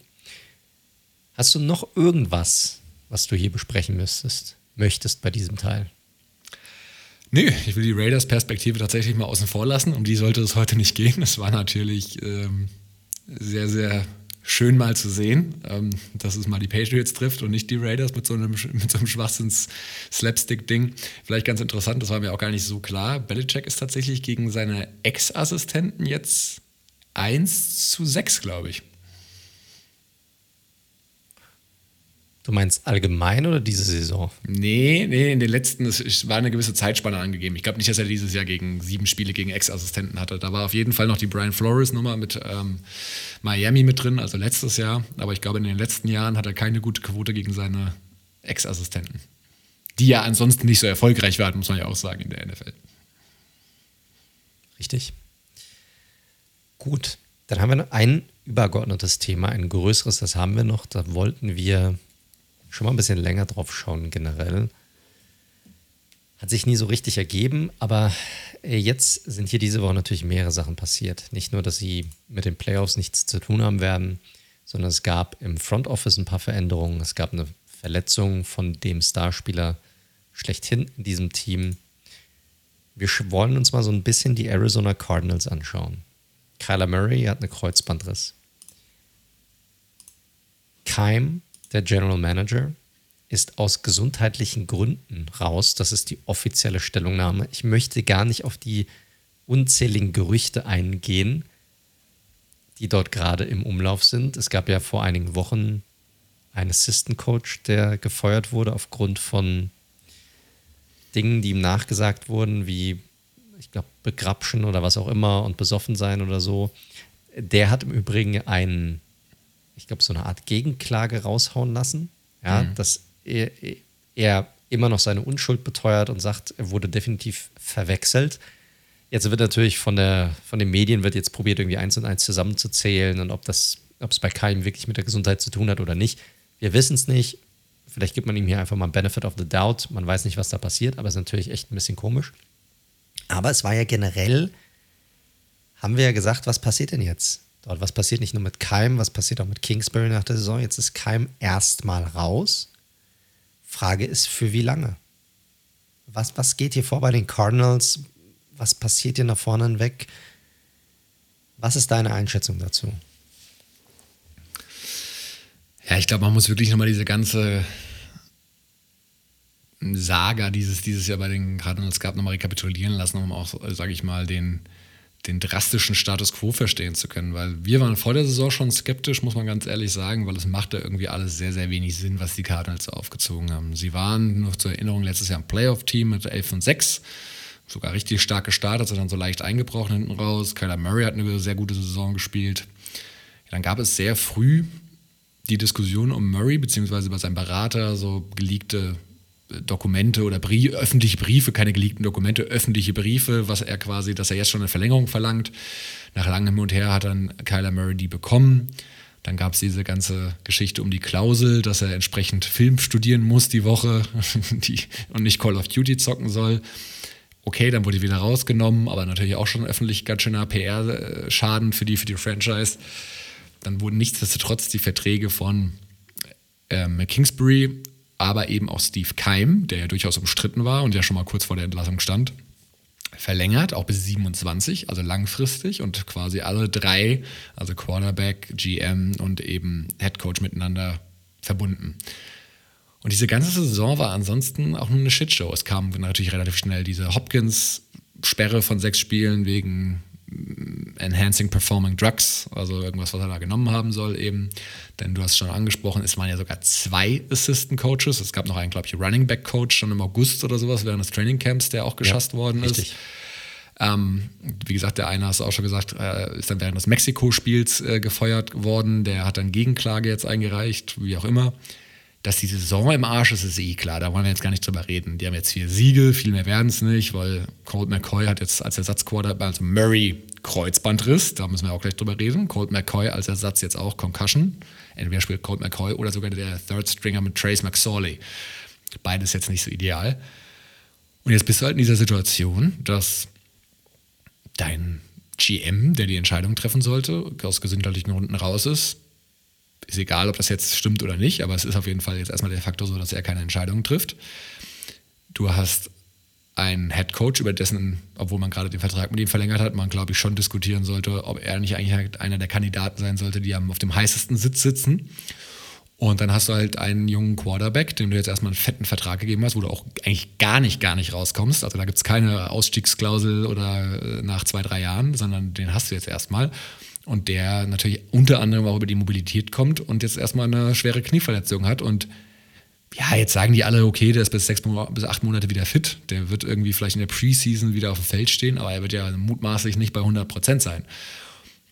Und das ist natürlich, und auf den Roster kommen wir gleich nochmal zu schauen, erstmal ein fettes Problem aus Sicht der Cardinals. Ja, sehr fett. Und du hast absolut recht. Wir hatten sie nicht alles, was wir vor der Saison ähm, ja, prophezeit haben, ist auch in Erfüllung gegangen. Wir werden auch definitiv nochmal über unsere Preview-Folge dann mal drüber gehen am Ende des Jahres, um mal zu gucken, wo landen wir oder wie landeten wir eigentlich mit unseren Einschätzungen oder wie richtig lagen wir. Bei den Cardinals lagen wir definitiv richtig, vielleicht sogar einen Ticken zu. Ja, vielleicht waren wir sogar ein bisschen zu defensiv, was das angeht. Also ich glaube, niemand hat kommen sehen, dass sie so schlecht abschneiden würden. Aber wir haben uns ja sehr darüber aufgeregt, wie defensiv sie schon in der Offseason vorgegangen sind, was die Stärkung des Kaders angeht. Sie haben dann probiert, während der Saison so ein bisschen Dinge zu fixen, so ein bisschen Pflaster auf Wunden drauf zu hauen, ne, mit dem Marquis Brown Trade, der gar nicht schlecht spielt bisher, solange er denn fit ist. Also macht er richtig gut, deutlich besser als, äh, als noch bei den Ravens. Aber diese Defensive ist auch nicht so richtig geil. Also es, es, es fehlt an allen Decken und Enden, fehlt was. Und diese, dieses Zusammenspiel einfach, diese Chemie untereinander, die scheint generell auch nicht zu stimmen. Also es gab ja auch Berichte, dass angeblich sich Kingsbury und Murray zusammenraufen mussten und dann nochmal, dass es mal ein klärendes Gespräch gab zwischen beiden, damit sie beide wieder überhaupt auf der gleichen Wellenlänge sind. Ich meine, so Geschichten, warum brauchst du das? Ne? Und jetzt bist du in einer Situation, ich gehe mal davon aus aktuell, vielleicht lehne ich mich immer aus dem Fenster, dass Keim nächste Saison nicht mehr der GM sein wird von den Cardinals. Dann ist die, so, dann ist die Frage, kommst du aus diesem Vertrag raus? Woran lag es wirklich? Was irgendwie Conduct detrimental to the team von seiner Seite aus. Also wenn es jetzt doch nicht gesundheitliche Gründe waren, weil auch da, der wird nicht wenig verdienen. Genau sieht es bei Kingsbury aus. Also da wirst du auch in einem Vertrag hocken, der geht noch fünf Jahre, keine Ahnung, nochmal 25 Millionen, die du da nochmal abdrücken musst, wenn du den jetzt irgendwie feuerst. Das ist jetzt nicht mal, ist jetzt nicht mal so wenig in der Hinsicht. Aber dass das, das ein oder andere Team auch gewillt ist zu machen, das hat man ja auch schon gesehen. So, dieses Jahr. Also, das ist, muss jetzt Bidwell nicht davon abhalten, das zu machen. Aber auch Murray ist halt nochmal so eine Geschichte. Dann ist auch vollends überzeugt. Ich glaube, sind wir beide nicht. Ich glaube, ich noch einen Ticken weniger als du. Ich glaube, du siehst ihn noch mal einen Ticken besser. Ich bin, ich finde ihn, also wenn er mein Quarterback wäre, würde ich sagen, ja, ich finde ihn gut, finde ihn okay, gut, aber ich finde ihn irgendwie nicht so, irgendwas fehlt mir da einfach. Irgendwie so dieses, er, er reißt mich nicht mit als Typ, er reißt mich nicht mit als Spieler, irgendwie muss ich mein Quarterback auch irgendwie, ich muss da irgendwas sehen, das sehe ich bei ihm nicht. Und jetzt hat er natürlich diesen Kreuzbandriss. Und wie du es gesagt hast, vielleicht wird er fit zu Beginn der Saison, aber selbst wenn er fit ist und spielen kann, wer weiß, auf welchem Niveau der ist, wer weiß, wie viel Schiss der hat, sich nochmal zu verletzen, was das für eine Auswirkung hat. Man hat auch das ja auch gesehen bei einem Dak Prescott, der, der sich ja auch verletzt hatte an, an seinem Fuß, der komplett ausgefallen ist, der kam zurück. Das spielt sicherlich eine Rolle im Kopf. Wie mobil wird er sein? Kann er die gleichen Runs machen, die er vorgemacht hat und so weiter und so fort? Das sind ja etliche Fragen. Du musst ja irgendwie die Saison vorbereiten. Also bei den Cardinals ist es jetzt also wild. Das heißt, eine wilde Shitshow die gesamte Saison über und ich bin mal gespannt, was sie jetzt auch nach vorne gehen machen, weil irgendjemand muss ja Entscheidungen treffen jetzt demnächst. Ja, und wenn man auf den Roster schaut, ich hatte es gesagt, es ist halt einfach ein Roster voller Lücken und mit wenig jungem Talent. Also das Safety-Duo ist gut, da kann man einen Haken drauf machen, dran machen. Das Wide Receiver Core grundsätzlich auch spannend natürlich mit einem Hopkins, mit einem ähm, äh, Hollywood Brown natürlich eigentlich auch mit einem Rondell Moore, aber für einen Zweitrunden-Pick muss ich ganz ehrlich sagen, ist das auch noch irgendwie viel, was man sich so erhofft und wenig, was er konstant zeigt. Und Hollywood Brown muss man jetzt überlegen und ihn verlängern. Was will man ihm geben? Hopkins ist natürlich eine Frage. Ich meine, der ist, wird 31 in den nächsten zwei Jahren sehe ich die Cardinals jetzt nicht irgendwie richtig krass was reißen. Ist er dann vielleicht sogar ein Trade-Kandidat, ehrlich gesagt? Ah, aber, aber das ist doch eine ganz, ganz spannende und wichtige Frage. Wo sehen sich denn die Cardinals?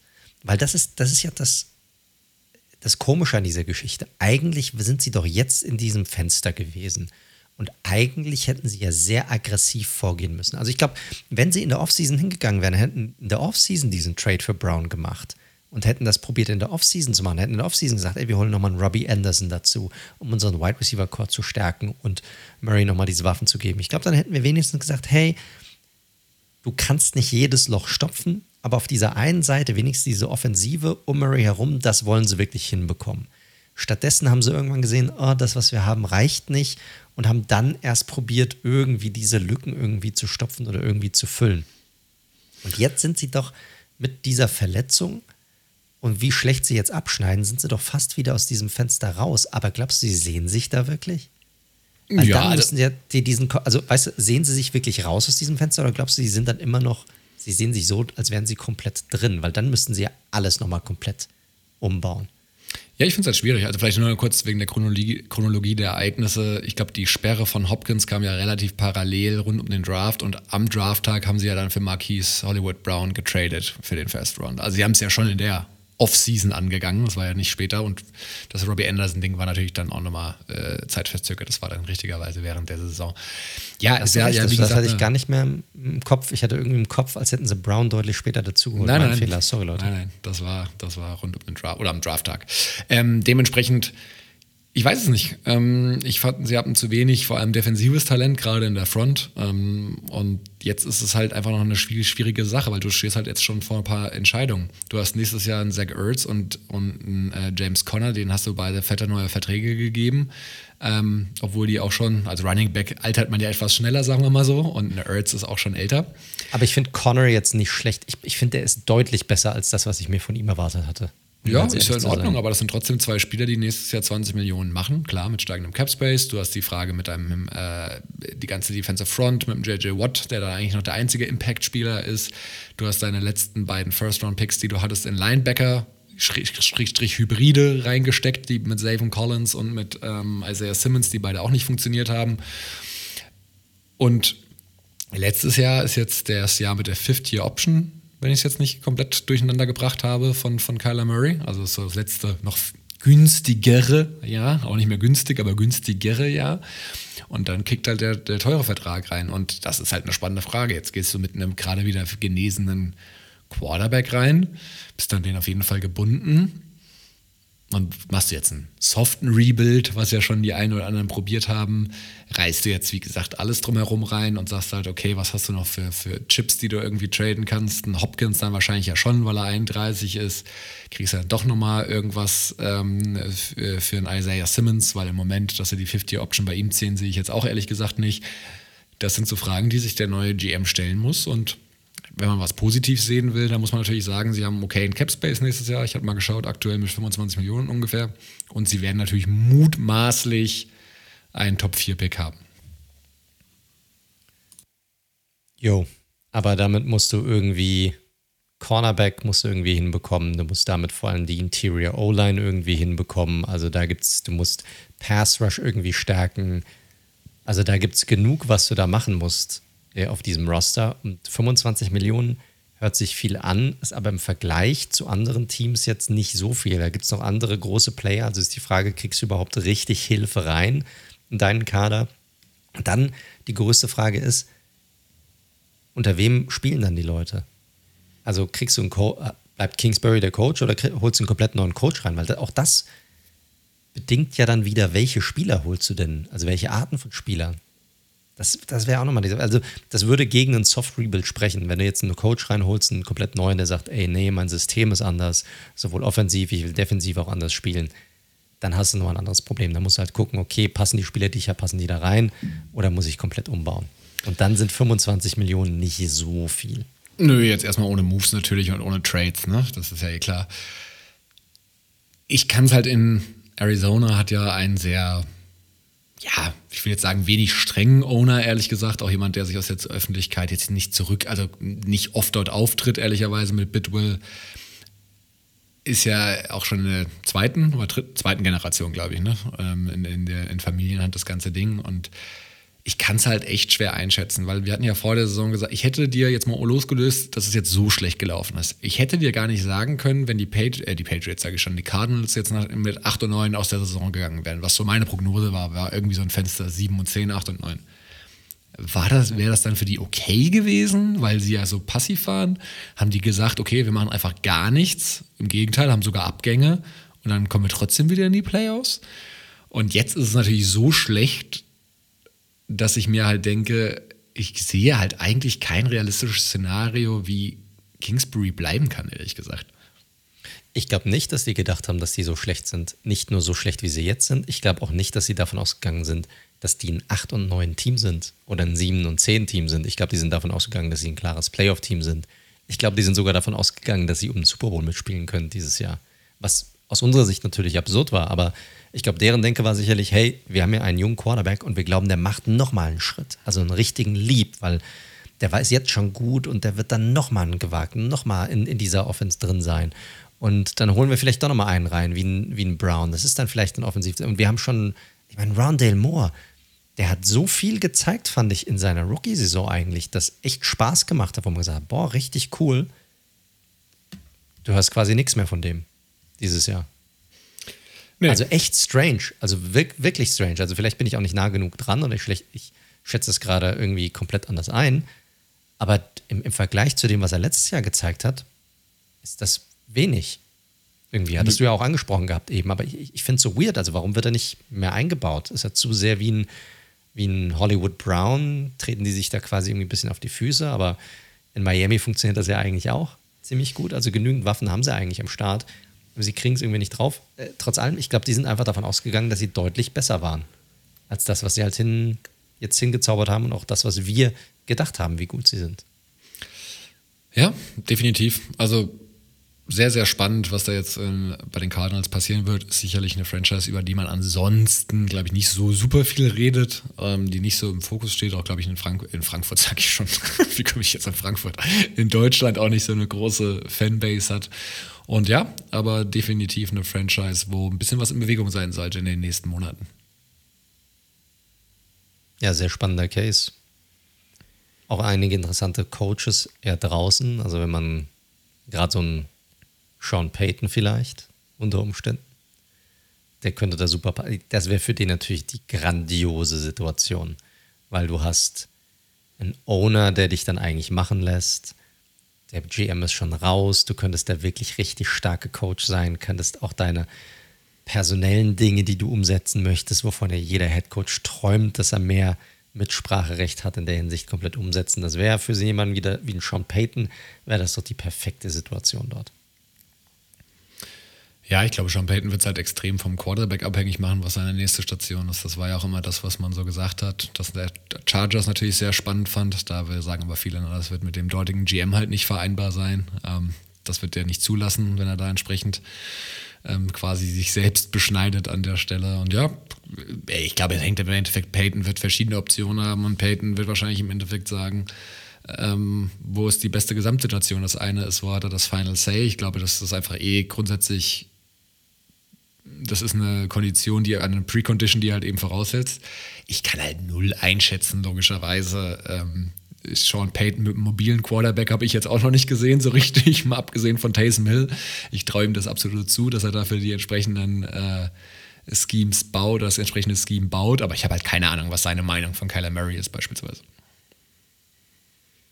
Ich glaube, Murray könnte so eine Offensive umsetzen, tatsächlich. Auch wenn er mobil ist. Er ist ja eher ein er passt zuerst und läuft dann. Er ist ja nicht derjenige, der, der generell ein Runner ist und dann ein, ein QB, sondern das finde ich an ihm sehr positiv, dass er eigentlich zuerst nach einer Lösung durch den Pass sucht und dann guckt, wie er seine äh, Beine irgendwie einsetzen kann. Deshalb glaube ich, könnte das schon passen. Akkurat genug ist er eigentlich auch für diese Offense. Das kann ich mir das gut vorstellen.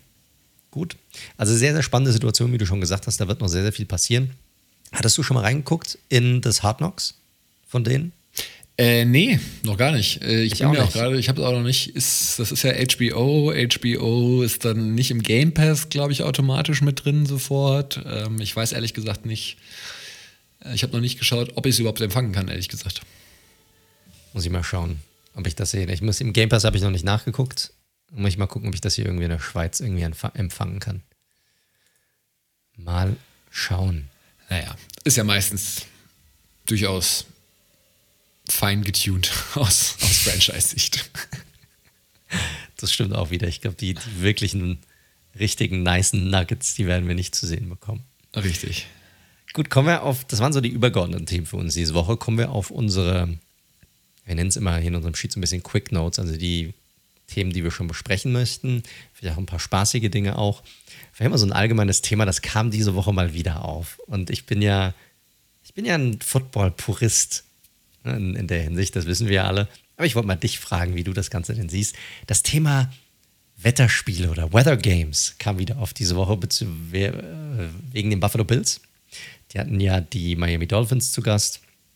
Und da wurde im Vorfeld, haben die rumgebitscht und sich beschwert, oh mein Gott, die Bills, die sollten in einem Dom spielen, da schneit es ist viel zu kalt, was für ein Nachteil für Miami, die können sich doch auf solche Spiele gar nicht vorbereiten und so weiter und so fort. Ist das für dich ein Problem? Äh, nö, ein Problem ist es für mich nicht, weil im Endeffekt musst du halt da spielen, äh, was eben die, die Konditionen sind. Also das ist ja auch in anderen Sportarten so, wenn du in Bolivien ein Fußballspiel machen musst, ein Länderspiel, dann musst du dich auch darauf einstellen, dass das auf einmal auf zigtausend Meter höher ist und ein bisschen, bisschen anders. Nö, ich finde es überhaupt kein Problem. Ich habe da auch einen gewissen Spaß dran, wenn du mich natürlich jetzt fragst, was ich das stilistisch feinere, schöne Spiel finde und das kann man auch auf andere Sportarten übertragen, dann ist es natürlich schon eins, was in den bestmöglichen Bedingungen stattfindet. Ähm, wenn ich mal den Bezug zum Fußball, so ein dreckiges in Regen 0-0, wo so ein Ball dann irgendwie dreimal abgefälscht reinrutscht, hat auch seinen Reiz.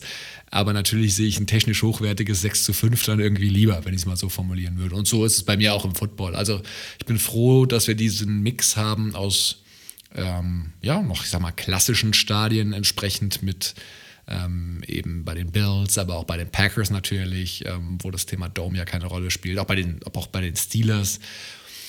Und ja, andere haben halt ihre Domes entsprechend. Das ist für mich, es ist wie es ist. Ich kann es nicht ändern und ich kann mit beidem sehr gut leben. Dann bin ich ja beruhigt. Ich kann es null nachvollziehen. Ich finde, Schneespiele, Wetterspiele sind eine der geilsten Sachen überhaupt. Ja, klar, hat vielleicht ein Team einen Nachteil, aber beide müssen irgendwie damit klarkommen am Ende des Tages. Und es ist halt einfach so. So hat genau, so haben die Dolphins genauso ihren Vorteil, wenn dann die gegnerische Gastmannschaft dann komplett in der Sonne sitzen muss in der einen Halbzeit und es sind irgendwie 40 Grad draußen, dann ist das auch nicht so geil und die Spieler sind halt komplett am Arsch. Außerdem ist es einfach, ich sehe es genauso wie du, du hast halt einfach diesen geilen Mix. Es ist jetzt December Football und das Krasseste ist halt einfach, oder das war es an der Sache, es ist halt ein Wintersport. Also in den USA wird es tatsächlich als Herbst-Wintersport gesehen. Du hast es auch in College, wisst ihr, kennt ihr ja sowieso, da ist ja die Saison gleich, aber auch in der Highschool. Also du, es ist ganz klar als Outside-Sport gesehen und es wird ganz klar als Sport gesehen, der nicht im Sommer gespielt werden soll. Das hat natürlich auch damit zu tun, dass es in den USA im Sommer sehr, sehr heiß werden kann. Die Amis haben ja einen, ich kenne das noch, als ich in der Highschool war, die haben ja Sommerferien, die gehen fast vier Monate lang, weil die Leute tatsächlich, deshalb haben die ja alle ihre Klimaanlagen dort, die, die hocken nur zu Hause, die hocken nur drin, da geht keiner raus, weil es teilweise so eine hohe Luftfeuchtigkeit draußen ist und du hast wirklich zwei, drei Monate am Stück 40 Grad, das will halt niemand. Deshalb wird da nicht gespielt. Und deshalb nehmt die Elemente mit, seid froh, es sorgt für Überraschungen, es sorgt für andere Ausgänge. Ja, ich finde es geil. Ich wollte es immer mit reinnehmen, weil es war einfach, es war irgendwie ein Talking Point. Ich habe es gesehen, ich dachte, Alter, das kann nicht sein, dass sich die Leute wirklich darüber beschweren, dass die jetzt im, im Schnee gegeneinander spielen. Nö, also unfair, unfair finde ich es überhaupt nicht und Nachteil, also Nachteil, ja, gibt es immer, aber und viele Verletzungen sind auch ein Nachteil. Ich finde das schönere Spiel, wenn es in guten Konditionen bei, äh, stattfindet. Ich, dieses Wind, es war gar kein Winterspiel, sondern es war dieses Windspiel zwischen Patriots und Bills. Letzte Saison, glaube ich, wo es Mac Jones drei Pässe geworfen hat, glaube ich, wenn richtig. ich das richtig abgespeichert ja. habe. Also einmal ist das ganz witzig, aber wenn ich mir natürlich so eine 40 Minuten Condensed Version anschaue, wo halt zu 90 Prozent ja, gelaufen wird, klar, äh, nutzt klar, sich das natürlich schon ein bisschen ab. Aber ich finde halt dieses Element Taktik so klar. wichtig und, und sich auf seine Gegebenheiten anpassen. Und wenn du immer so die perfekten Bedingungen hast, dann fällt halt dieser Teil komplett weg. Und auch das spielt eine Rolle. Es ist ja nicht nur, oh, der Ball ist ein bisschen rutschiger, aber ich kann weiter werfen, sondern es hat Auswirkungen auf die Kondition der Spieler, es hat Auswirkungen darauf, wer damit irgendwie besser zurechtkommt und so weiter. Also es ist halt so viele unterschiedliche Sachen, die da zum Tragen kommen und auch das musst du mit berücksichtigen. Auch das zeigt, ob du einen guten Staff hast, gutes, gu, äh, gute Coaches hast, die ihre Spieler darauf einstellen, einen guten Gameplan hast. Deshalb finde ich das einfach wichtig und das wegzulassen, finde ich dumm. Auch nicht, einfach nicht gut für den Sport. Dann hatten wir natürlich nochmal ein anderes Thema übergeordnet und das hatten wir auf mehreren Plätzen, aber unter anderem tatsächlich auch bei dem Spiel meiner Giants gegen die Commanders. Missed Calls, Bad Calls, richtige Calls. Die Refs waren mal wieder ein großes Thema diese Woche. Und ich wollte mal mit dir drüber gehen über einige Calls, um mal deine Meinung dazu einzuholen. Es gab ja auch einen Call, da waren ja auch deine Raiders involviert. Ja, ein Pass auf, ich glaube, Keenan Cole war das den Ball Correct. gefangen hat, wunderbar gefangen, hat seine Füße, es war ja auch ein Touchdown, hat auch seine Füße, hat alles, alles perfekt gemacht. Aber eine riesige Diskussion kam auf, weil viele gedacht haben, der Ball, er war außerhalb, also er war nicht mehr in Bounds. Wie hast du das gesehen? Die Wahrheit ist ehrlicherweise gar nicht fast. Also ich habe die Kameraeinstellungen, die da waren, wirkten. Die eine sah aus, als ob quasi, ich sag jetzt mal, der große Onkel halb draußen wäre. Gab so Einstellungen hundertprozentig. Gab andere, wo es besser aussah. Ich habe danach auf Twitter, wo ich jetzt aber auch nicht, das war auch nicht von offiziell, wo ich auch nicht genau weiß, ne? da gehen ja dann mittlerweile auch so Photoshop-Dinger und sowas rum, deswegen unter Vorbehalt.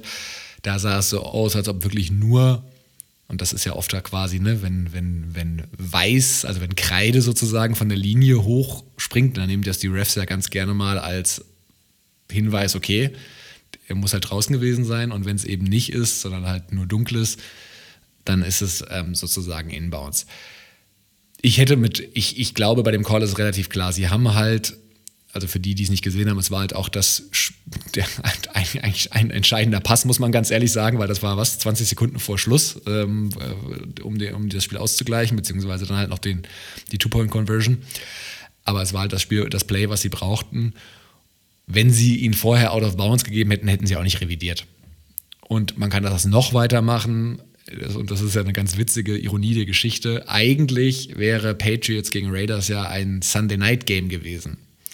Und wenn es ein Sunday Night Game gewesen wäre, es wurde dann rausgeflext für, zu dem Spiel, zu dem wir gleich kurz kommen, mit Washington gegen die Giants, wegen der Playoff-Implikation, dann hätten wir eine Pylon Cam gehabt, weil sie eben mehr Kamera haben bei, Kameras haben bei ihren Primetime-Spielen.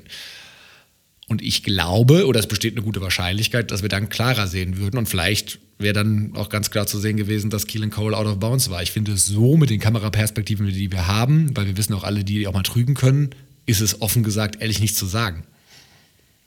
Ich sehe es hier tatsächlich genauso wie du. Also es hängt, es hing einfach davon ab, welchen Call sie gemacht haben. Und dann brauchst du ja wirklich also wie nennt man das? Also die Evidenz, den Call zu revidieren, die muss halt bei 100% eigentlich sein. Also du musst dir absolut sicher sein, dass es anders war als das, was du auf dem Spielfeld gecallt hast. Und das kannst du mit diesen Einstellungen einfach nicht zu 100% sagen. Und deshalb muss dieser Call stehen bleiben. So, und ich, wir hätten sie zuerst rausgecallt. Ich glaube, dann wäre der Call auch draußen geblieben. 100%. Ganz einfach. Ja. 100 Prozent.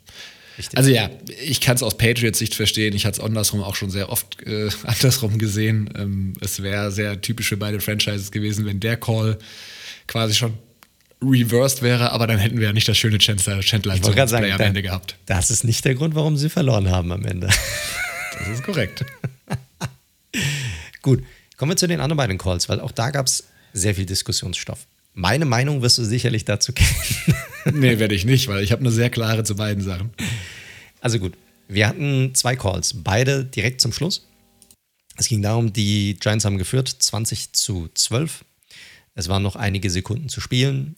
Die Commanders haben es geschafft, an die ein oder zwei Yardlines der Giants zu kommen, machen ein Play, äh, ein Run von Brian Robinson. Der Ball geht rein, es ist ein Touchdown, aber wird zurückgecallt, weil Terry McLaurin nicht gesettet war an der Line of Scrimmage.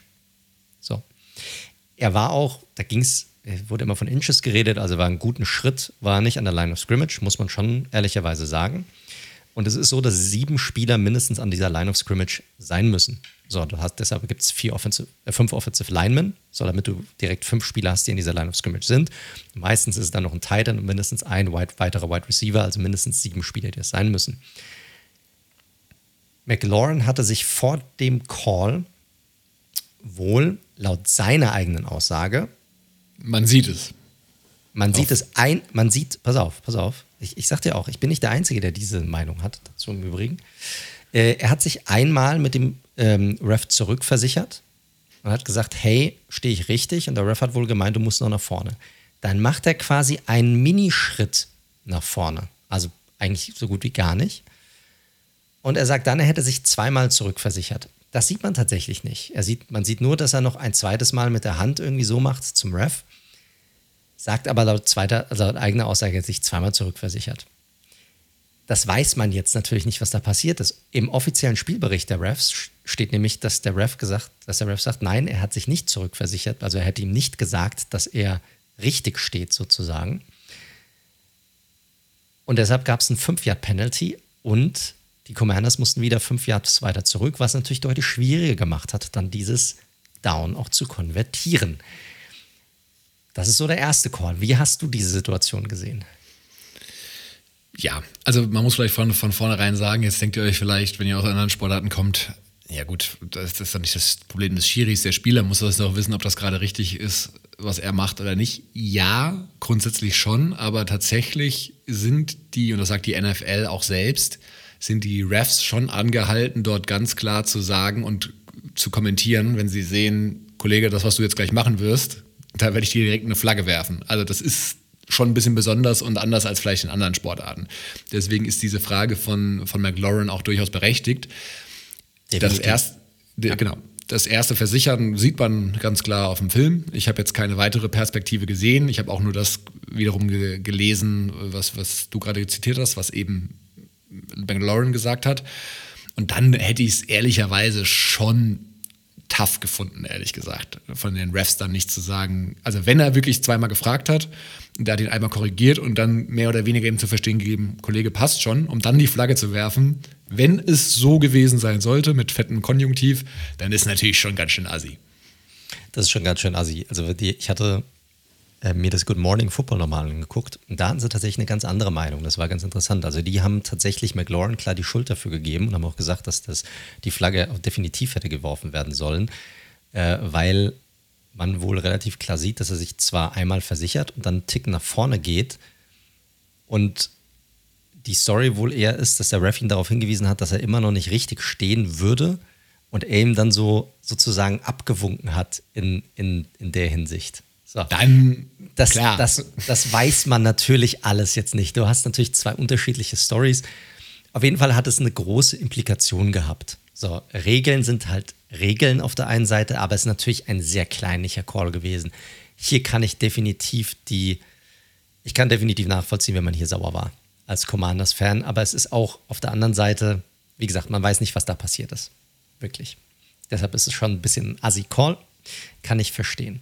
Dann gab es aber natürlich noch einen zweiten Call, weil dann haben die Commanders es nochmal hinbekommen, ähm, dann einen Ball zu werfen in die Endzone.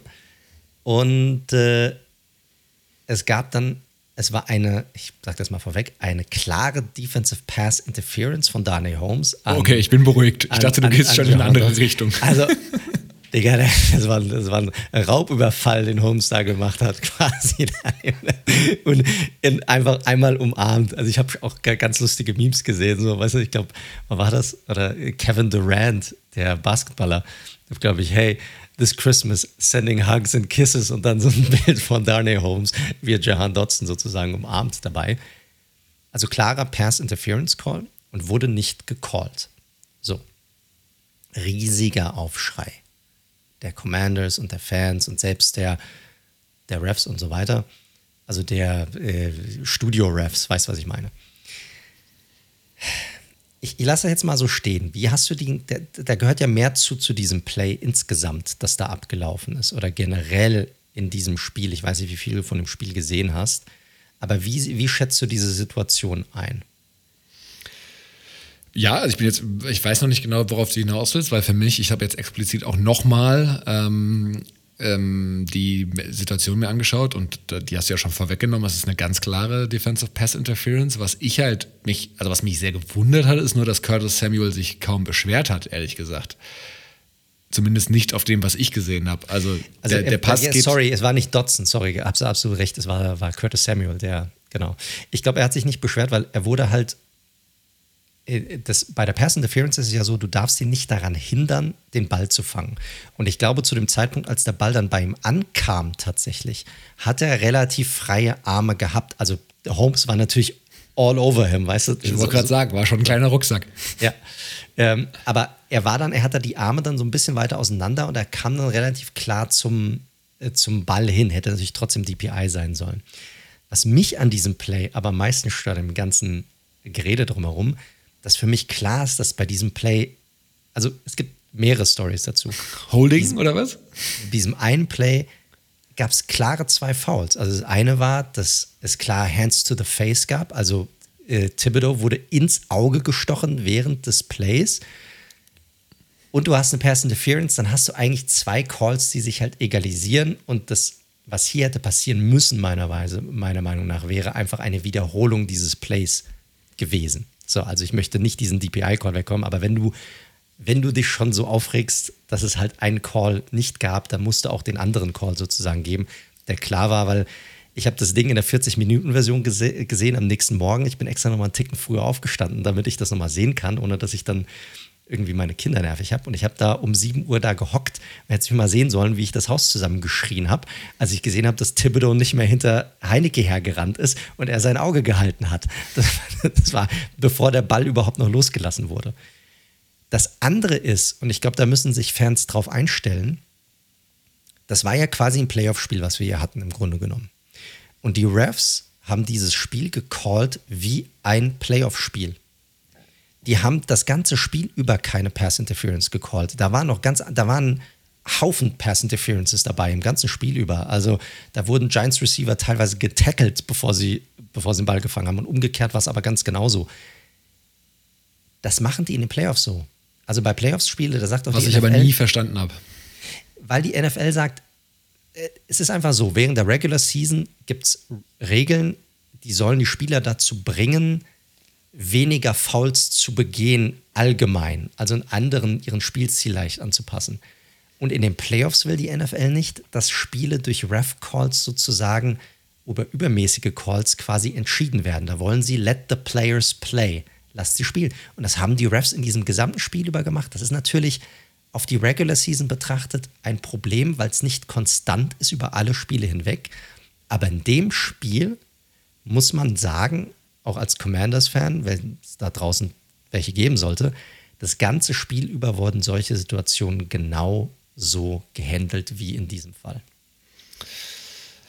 Ja, mag sein, aber ich, ich finde, und wir reden ja sonst eigentlich nie über Refs oder sehr, sehr selten, weil ich finde das auch in der NFL ähnlich so ein bisschen wie ein Problem, was es im Handball gibt, was ich ja lange auch gespielt habe. Es gibt relativ oft spielentscheidende Szenen, die, die eigentlich 50-50 sind. Wo man sagt, okay, da beim Handball ist es vielleicht eine Stürmerfoul ja. oder ist es Abwehr durch den Kreis oder wie auch immer. Ist ja jetzt egal. Und wird mit sieben Meter bestraft oder eben nicht. Und das ist leider beim Football halt dann auch wieder so. Und ich finde, also wenn wir über Holding von Pass-Rushern reden, ich glaube, da kann ich dir jede Woche aus jedem Spiel wahrscheinlich fünf, sechs Szenen sagen, wo ich sage, okay, ich gucke schon ein bisschen länger Football. Nach meinem Verständnis ist das relativ klar ein Holding, ehrlich gesagt, was der Kollege da macht, aber es wird nicht gepfiffen, so biert, weil ich am Ende einfach davon ausgehe, das gleicht sich über eine Saison aus, der gute alte Spruch. Hier ist es natürlich bei dem Thema Pass Interference. Thibodeau-Szenen habe ich fairerweise nicht gesehen. Ich kann jetzt, rede jetzt nur von der Pass Interference, auch wenn die sich dann vielleicht aufheben würde ist für mich auch mit Playoff-Regelauslegung eine, eine Pass-Interference, weil sonst kannst du halt irgendwie machen, was du willst. Um den Aber das, das ist ja die Frage, wenn sozusagen die, wenn die Refs Grunde genommen sagen, ey, wir lassen das Spiel so spielen, dass sie im Grunde genommen machen können, was sie wollen, ist es dann wirklich ein Problem? Und du, du ziehst das ganze Spiel über durch. Es ist jetzt, für mich ist das auch klare Pass-Interference. So, also nur, nur nochmal so. Aber ist es dann wirklich ein Thema, wenn du sagst, hey, let them play und, und sie machen es halt einfach und sie, sie pfeifen es gar nicht, das gesamte Spiel über? Ja, weil sich das natürlich extrem hochschaukeln wird irgendwann. Ne? Und dann Aber das ist doch geil.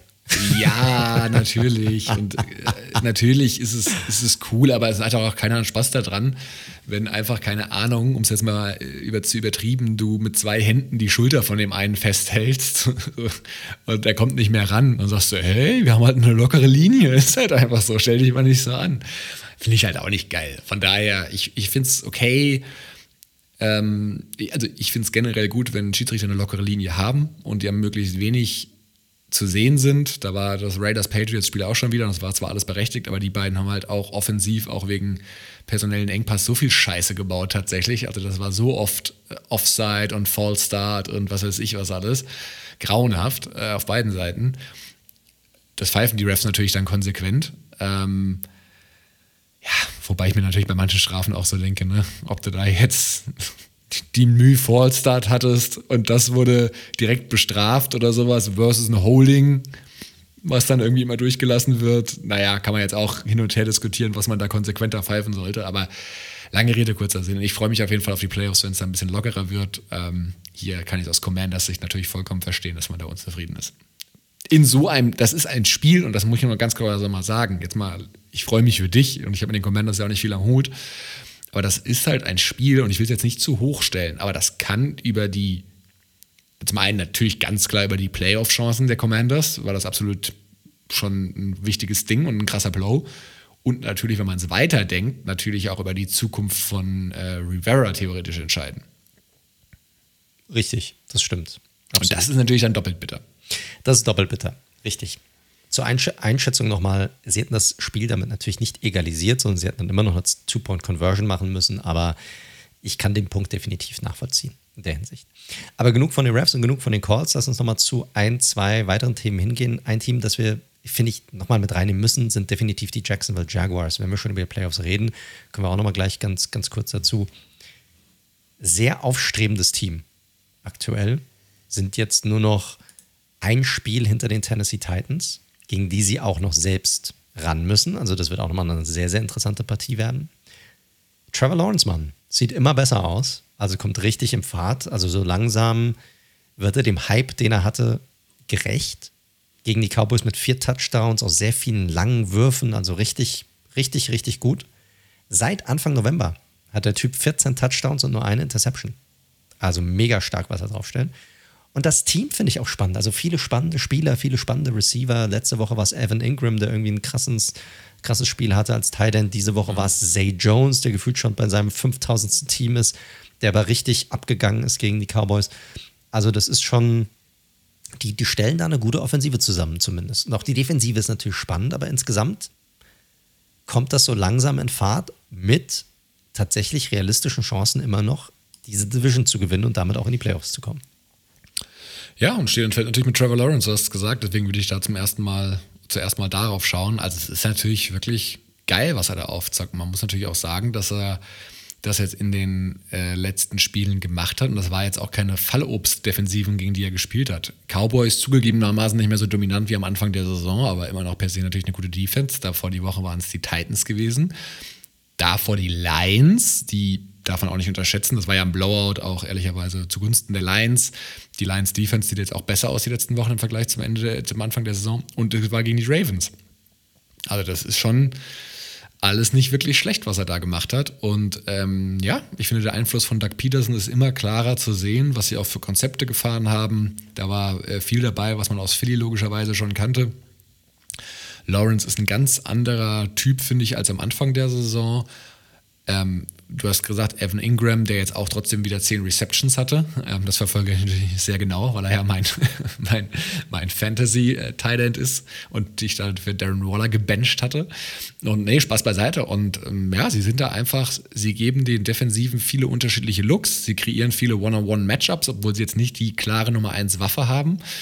Aber sie haben einfach eine Vielzahl an irgendwie ganz guten Nummer 2. Das war ja auch das, was wir in der Preview schon gesagt haben. Dazu ein, ein Running Game, was immer besser aussieht.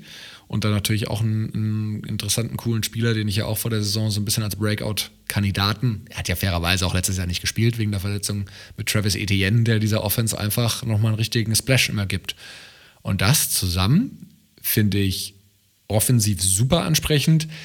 Defensiv, auch wenn äh, Jenkins vielleicht als beste Spiel seiner Karriere gemacht hat, muss man sagen, finde ich, und da auch einzelne Spieler so wie ein Smooth da mal rausstechen.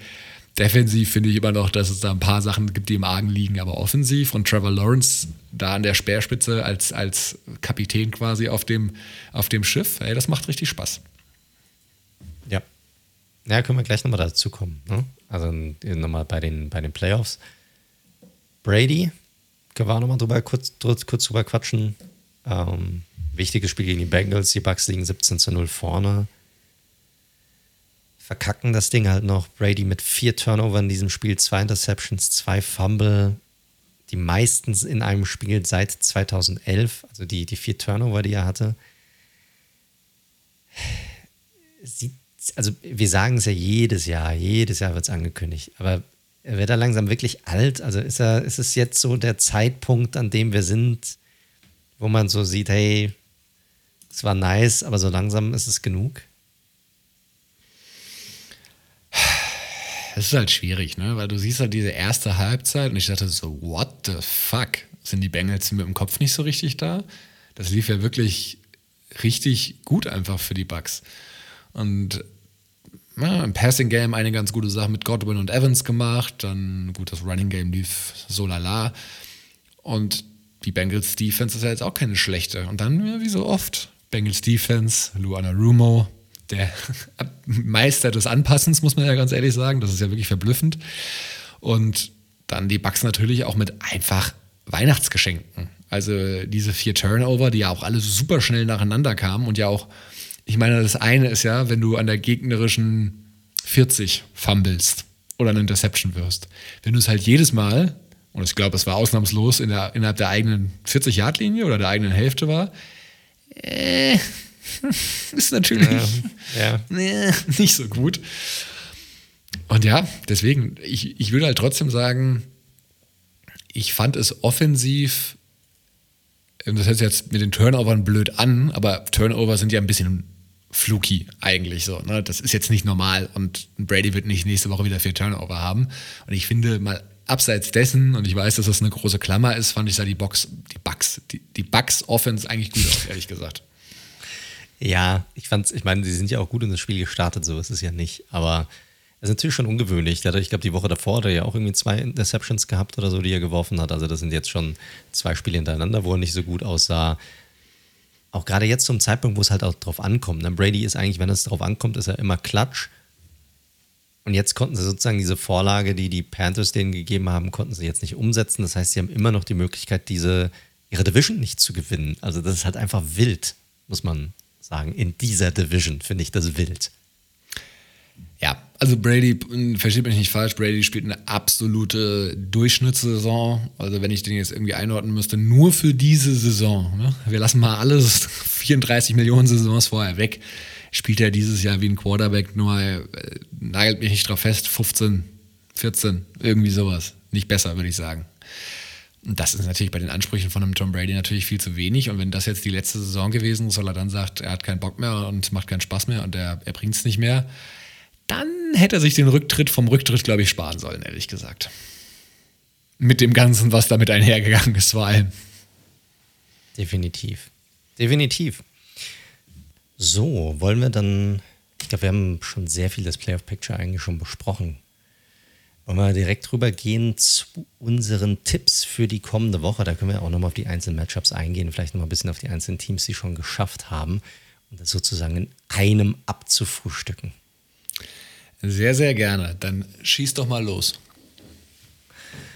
Na gut, fangen wir doch an mit dem Thursday Nighter diese Woche. Der ist zwischen den Jacksonville Jaguars, die es ja theoretisch noch schaffen können, und den New York Jets, die theoretisch auch noch in der Verlosung mit drin sind, aber für die es natürlich jetzt sehr, sehr schwer geworden ist durch die Niederlage an, an diesem Wochenende. Sie spielen in New York Zach Wilson wird wahrscheinlich wieder spielen. Also das, was ich gelesen habe, ist, dass Mike White laut der Jets immer noch nicht spielen darf, weil dieser Turnaround noch zu früh ist an diesem Donnerstag. Deshalb wird wahrscheinlich Zach Wilson spielen. Ich gehe mit dem Team mit der heißen Hand und das ist aktuell Jacksonville und deshalb gehe ich hier tatsächlich mit den Jaguars. Ja, da hatte ich mich kurz gemutet gehabt. Ähm, ja, sehe ich ähnlich. Also die Jets sind zwar ein unangenehmes Team, vor allem über der Defense gewesen. Quinn Williams war ja auf einmal dann doch Day-to-Day. -Day. Aber ich glaube, es wird trotzdem eng auch für Donnerstag und dann sehe ich die Jaguars mit der heißen Offense gerade vorne.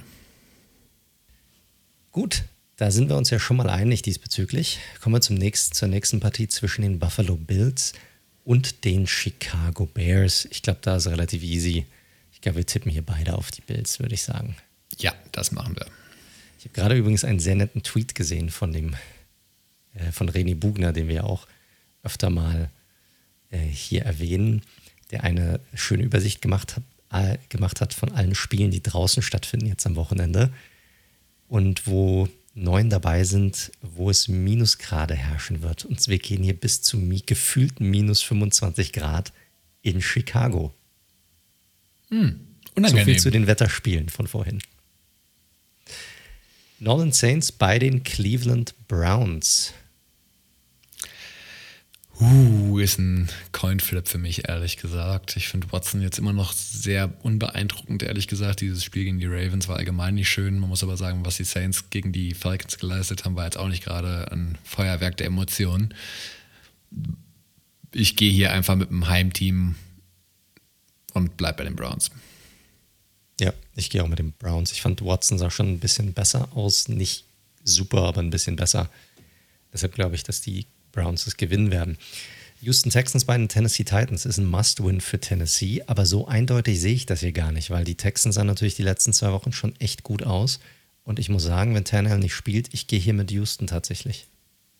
Uh, spannend. Na, ich setze dann, also ich muss ey, diese Challenge immer wie die letzten Wochen am Montagabend zu tippen, ähm, als wir auch noch nicht wussten, dass Murray ausfällt und jetzt zu tippen, wo wir auch nicht wissen, welcher QB spielt. Es ist schwierig, aber das machen wir natürlich gerne. Ich glaube trotzdem, dass diese, diese Defensive den Houston Texans so viele Probleme bereiten wird, dass es am Ende ugly aber wird, aber es reicht für die Titans.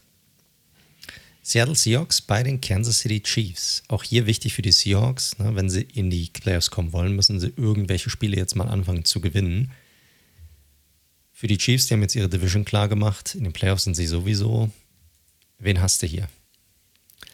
Ja, Trent ist your friend und das bessere Team. Und ähm, ich glaube, die Kansas City Chiefs müssen diesmal gar nicht so viel durch die Luft machen, sondern können viel am Boden machen. Denn die Run-Defense bleibt die Schwäche von den Seahawks und deswegen Chiefs for the win meine New York Football Giants bei den Minnesota Vikings. Meinen Tipp kennt ihr. Wie siehst du das Ganze? Also ich glaube, es wird ein One-Score-Game. Da habe ich schon mal ein ganz gutes Gefühl. oh, ja, aber äh,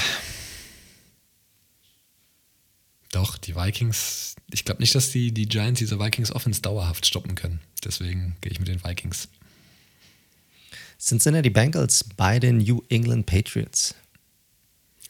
Ich glaube, es wird nicht ganz so deutlich, ehrlich gesagt, aber diese Offense der Patriots, und das ist ja auch die Storyline von heute, die ist so limitiert. Ich glaube, diese Defense kann sie lange im Spiel halten und das würde jetzt nicht so ein Blowout werden, was man vielleicht vermuten könnte. Aber es reicht einfach nicht bei der Firepower, die Bengals haben und deswegen Bengals for the win. Ja, ich nehme auch die Bengals. Ich glaube, das wird sogar eine klare Sache. Detroit Lions bei den Carolina Panthers. Für beide müssen gewinnen. Für beide ist es tatsächlich, selbst für die Panthers, wichtig. Sie können beide die Playoffs erreichen noch mit einem realistischen, aber Außenseiter-Shot. Mit welchem Team gehst du hier? Ist für mich gar nicht so eindeutig, obwohl die Lions ja wirklich diese fantastische Serie haben. Also ich glaube, sie sind ja 1 und 6 gestartet und stehen jetzt, wie gesagt, 7 und 7. Die Panthers können so gefühlt jede, alle drei Wochen ungefähr mal einen raushauen, das sagt ja auch der Record. Aber am Ende sind die Lions das bessere Team. Ich wittere hier, ich weiß nicht, ob man Trap Game sagen kann, das ist der falsche Ausdruck. Ich wittere hier eine kleine Überraschung, habe so ein leichtes Bauchgefühl Richtung Panthers, gehe aber trotzdem mit den Lions, mit dem Kopf. Ich finde, die Panthers matchen ganz gut mit den Lions tatsächlich, weil sie eine gute Defensive haben und offensiv auch nicht so verkehrt aussahen die letzten Wochen. Ich gebe auch mit den Lions. Einfach Trend is your friend hier. Atlanta Falcons bei den Baltimore Ravens. Hässlich, Low Scoring und Ravensieg. Ja, gehe ich mit. Washington Commanders bei den San Francisco 49ers. Ja, Brock Purdy, den nächsten Sieg anbieten sozusagen. Und ich sehe auch keinen Grund, warum ich jetzt hier auf die Commanders tippen sollte. Gerade diese Defensive Front gegen die O-Line und Heineke, das sollte doch den Niners-Fans Spaß machen. Wobei man nicht unterschätzen sollte. Ne? Also die D-Line, das muss man einmal sagen, also die D-Line sah nicht gut aus gegen die Giants. Also die Giants O-Line war Big Props an diesem Wochenende. Also das war tatsächlich mal richtig gut. Aber diese Defensive Line gegen diese Interior Offensive Line, das könnte schon einige Probleme bereiten für den Auch auf der anderen Seite, würde ich sagen. Auch auf der anderen Seite, absolut, absolut. Philadelphia Eagles bei den Dallas Cowboys. Hertz angeschlagen, Division schon sicher, mutmaßlich, also es sind ja doch zwei Spiele Abstand, wahrscheinlich auch der Number One Seed. Klar, Division Rivalry. Ich glaube, das könnten die Cowboys machen. Ich gehe mit den Eagles. Ich glaube, die Eagles gewinnen das. Las Vegas Raiders, deine Las Vegas Raiders bei den Pittsburgh Steelers. Äh, bei aller, wir haben die Raiders ja vorhin ausgespart, bewusst, die Offense sah trotzdem, trotzdem sehr lange sehr schlecht aus. Also trotz der Rückkehr von Waller und, und Renfro. Da darf man sich auch nicht von den Highlights blenden lassen. Also Derek Carr in der zweiten und die Offense im Allgemeinen hat in der zweiten Halbzeit nichts hinbekommen. Man musste wieder zittern. Ich glaube tatsächlich, dass die Steelers das am Ende hier machen werden. Es bleibt eine Auf- und Abfahrt bei uns. Ich gehe mit deinen Raiders. Aber es ist vielleicht auch ein Problem für mich. Ich habe sehr oft auf deine Raiders gesetzt dieses Jahr bislang. Green Bay Packers bei den Miami, ich wollte schon sagen, bei den Miami Heat, bei den Miami Dolphins. Bei den Miami Heat, richtig. Sehr schön. Ja, sehr Pat, schön. Pat Riley steht an der Außenlinie mit seinem Headset. Ah, Packers gibt man ja echt immer so ein bisschen noch so ein, also jetzt nicht mehr, dass sie noch ein gutes Team sind dieses Jahr. Ich fand ich, Rogers teilweise echt, der hat ein paar richtig bescheidene Würfe drin gehabt. Ja, Run-Game funktionierte natürlich und das Kurzpassspiel war noch okay. Also ich gehe, nee, ich will mich, ich habe gerade überlegt, dass ich mich in irgendeine Scheiße rein, rein manövriere, aber ich, ich gehe mit den Dolphins, auch wenn sie die letzten zwei jetzt verloren haben. Drei, sie haben drei in Folge verloren schon, ne? Drei in Folge verloren, die Dolphins. Ja. Oh, jetzt die nächsten drei Spiele, das ist so der, die Creme de la Creme aktuell, was die NFL angeht. Denver Broncos bei den Los Angeles Rams. Wilson ist, glaube ich, zurück, oder? Ähm, mit Rübchen fände ich es auf Augenhöhe fast schon, aber mit Wilson, auch wenn der jetzt nicht stark ist dieses Jahr, sollten die erst schon gewinnen, die Broncos. Ich gehe mit den Rams. Ich glaube, diese Defense wird Wilson genügend Probleme bereiten. Deshalb gehe ich mit den Rams hier. Ist übrigens das äh, Spiel, was auf RAN äh, übertragen wird. Also für die, die sich nochmal selbst bestrafen wollen am ersten nach zwei Tag, gönnt euch. Das Knecht-Ruprecht-Spiel sozusagen. Ja, gut war das einzige in dem Slot, von daher. Ganz wichtig vielleicht zu sagen, die Spiele sind ja alle, fast alle Samstag, ne? Ähm, ja, das stimmt. Sehr, sehr viele Samstagsspiele. Wir haben nur vier Spiele am Sonntag. Nee, richtig. drei Spiele am Sonntag und eins am Montag. Dann richtig, richtig, richtig. Also das müsst ihr mit euren Familien ausmachen. Ja. Tampa Bay Buccaneers bei den Arizona Cardinals. Bucks. Ja, ich gehe auch mit den Bucks. Und dann der Monday Nighter Abschluss Los Angeles Chargers bei den Indianapolis Colts.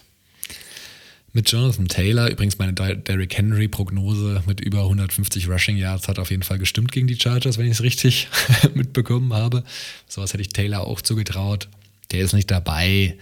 Colts sind kein gutes Team. Die Defense kann sicherlich mal flashen, aber die Chargers machen das am Ende. Wobei es natürlich sehr Chargeresk wäre, das jetzt zu verkacken gegen Jeff Seller, ähnlich wie bei den Raiders. Aber ich bleibe bei den Chargers. Ich gehe auch mit den Chargers und damit Submit Week 16 Picks. Und sie sind eingeloggt. Wunderbar. Und damit befinden wir uns am Ende der heutigen Episode. Liebe Leute, ich hoffe, es hat euch auch diese Woche wieder Freude bereitet, mit dabei zu sein. Ihr hört Red Zone, der Football Podcast. Ihr findet uns auf allen gängigen Podcast-Plattformen über Spotify, Apple Podcasts, Amazon Music, Google Podcast, Stitcher, diese you name it, wir sind da drauf. Falls es euch gefällt, drückt heftig den Abonnieren-Button. Ansonsten hinterlasst auch gerne eine Bewertung, eine positive am besten, damit wir neue Zuhörer gewinnen und der Podcast weiter gepusht wird. Das ist der Weg, uns zu unterstützen. Jo, und ansonsten, falls ihr uns kontaktieren möchtet, könnt ihr das am besten über unsere Social Media Kanäle tun. Ihr findet uns auf Twitter unter dem Handle at redzone underscore live oder auf Instagram unter dem Handle at redzone.live. Oder falls ihr kein Social Media habt, auch gerne über unsere Webseite unter www.redzone.live live. So, da bleibt mir nichts anderes übrig, als mich bei euch zu bedanken, dass ihr wieder diese Woche wieder mit dabei wart und mich natürlich auch bei dir zu bedanken, lieber Daniel, dass du wieder mit am Start warst diese Woche. Sehr, sehr gerne. Noch eine Breaking News und ein Wunsch für euch. Eine Breaking News in Anführungszeichen. Die Packers haben sich ja schon von Sammy Watkins gestern getrennt. Äh, wenig überraschend hat das nicht funktioniert. Und er ist zurück bei seinem alten Team, bei den Baltimore Ravens. Die haben ihn aufgenommen. Hängt vielleicht auch tatsächlich mit der Verletzung äh, aus dem Training von Devin Duvernay zusammen. Klar, anderer Receiver-Typ, aber wenn man jemanden zurückholen kann, den man schon kennt, why not? Von daher Watkins weg von den Packers, jetzt wieder bei den Ravens. Und der Wunsch, ich wünsche euch natürlich allen ein frohes Fest, ein paar geile Feiertage und wir hören uns nächste Woche. Ich wäre jetzt noch mal ein bisschen auf Watkins eingegangen, aber will ich eigentlich nicht, weil es ist eigentlich keine weitere Worte wert, die Saison, die der bisher hingelegt hat, selbst bei so einem Receiver-Needy-Team, wie die Packers eines sind. Und natürlich dann auch von mir wunderbare Festtage, Leute. Genießt die Zeit, mit euren Liebsten, genießt die Zeit mit eurer Familie. Wir wünschen euch nur das Beste und wir hören uns dann zwischen den Jahren wieder. Bis dann, bleibt gesund und bis zum nächsten Mal. Tschüss.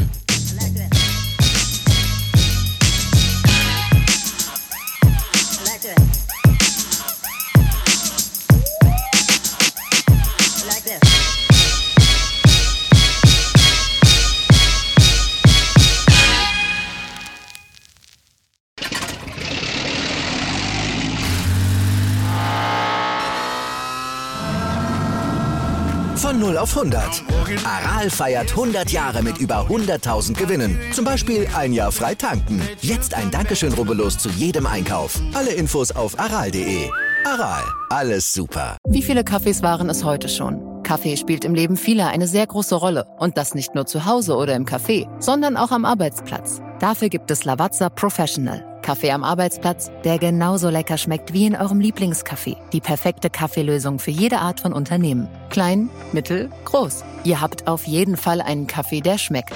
Die richtige Motivation für eure Arbeitstage. Alle Infos zu Lavazza Professional findet ihr auf lavazzapro.de mit allen Kaffeelösungen für euer Büro.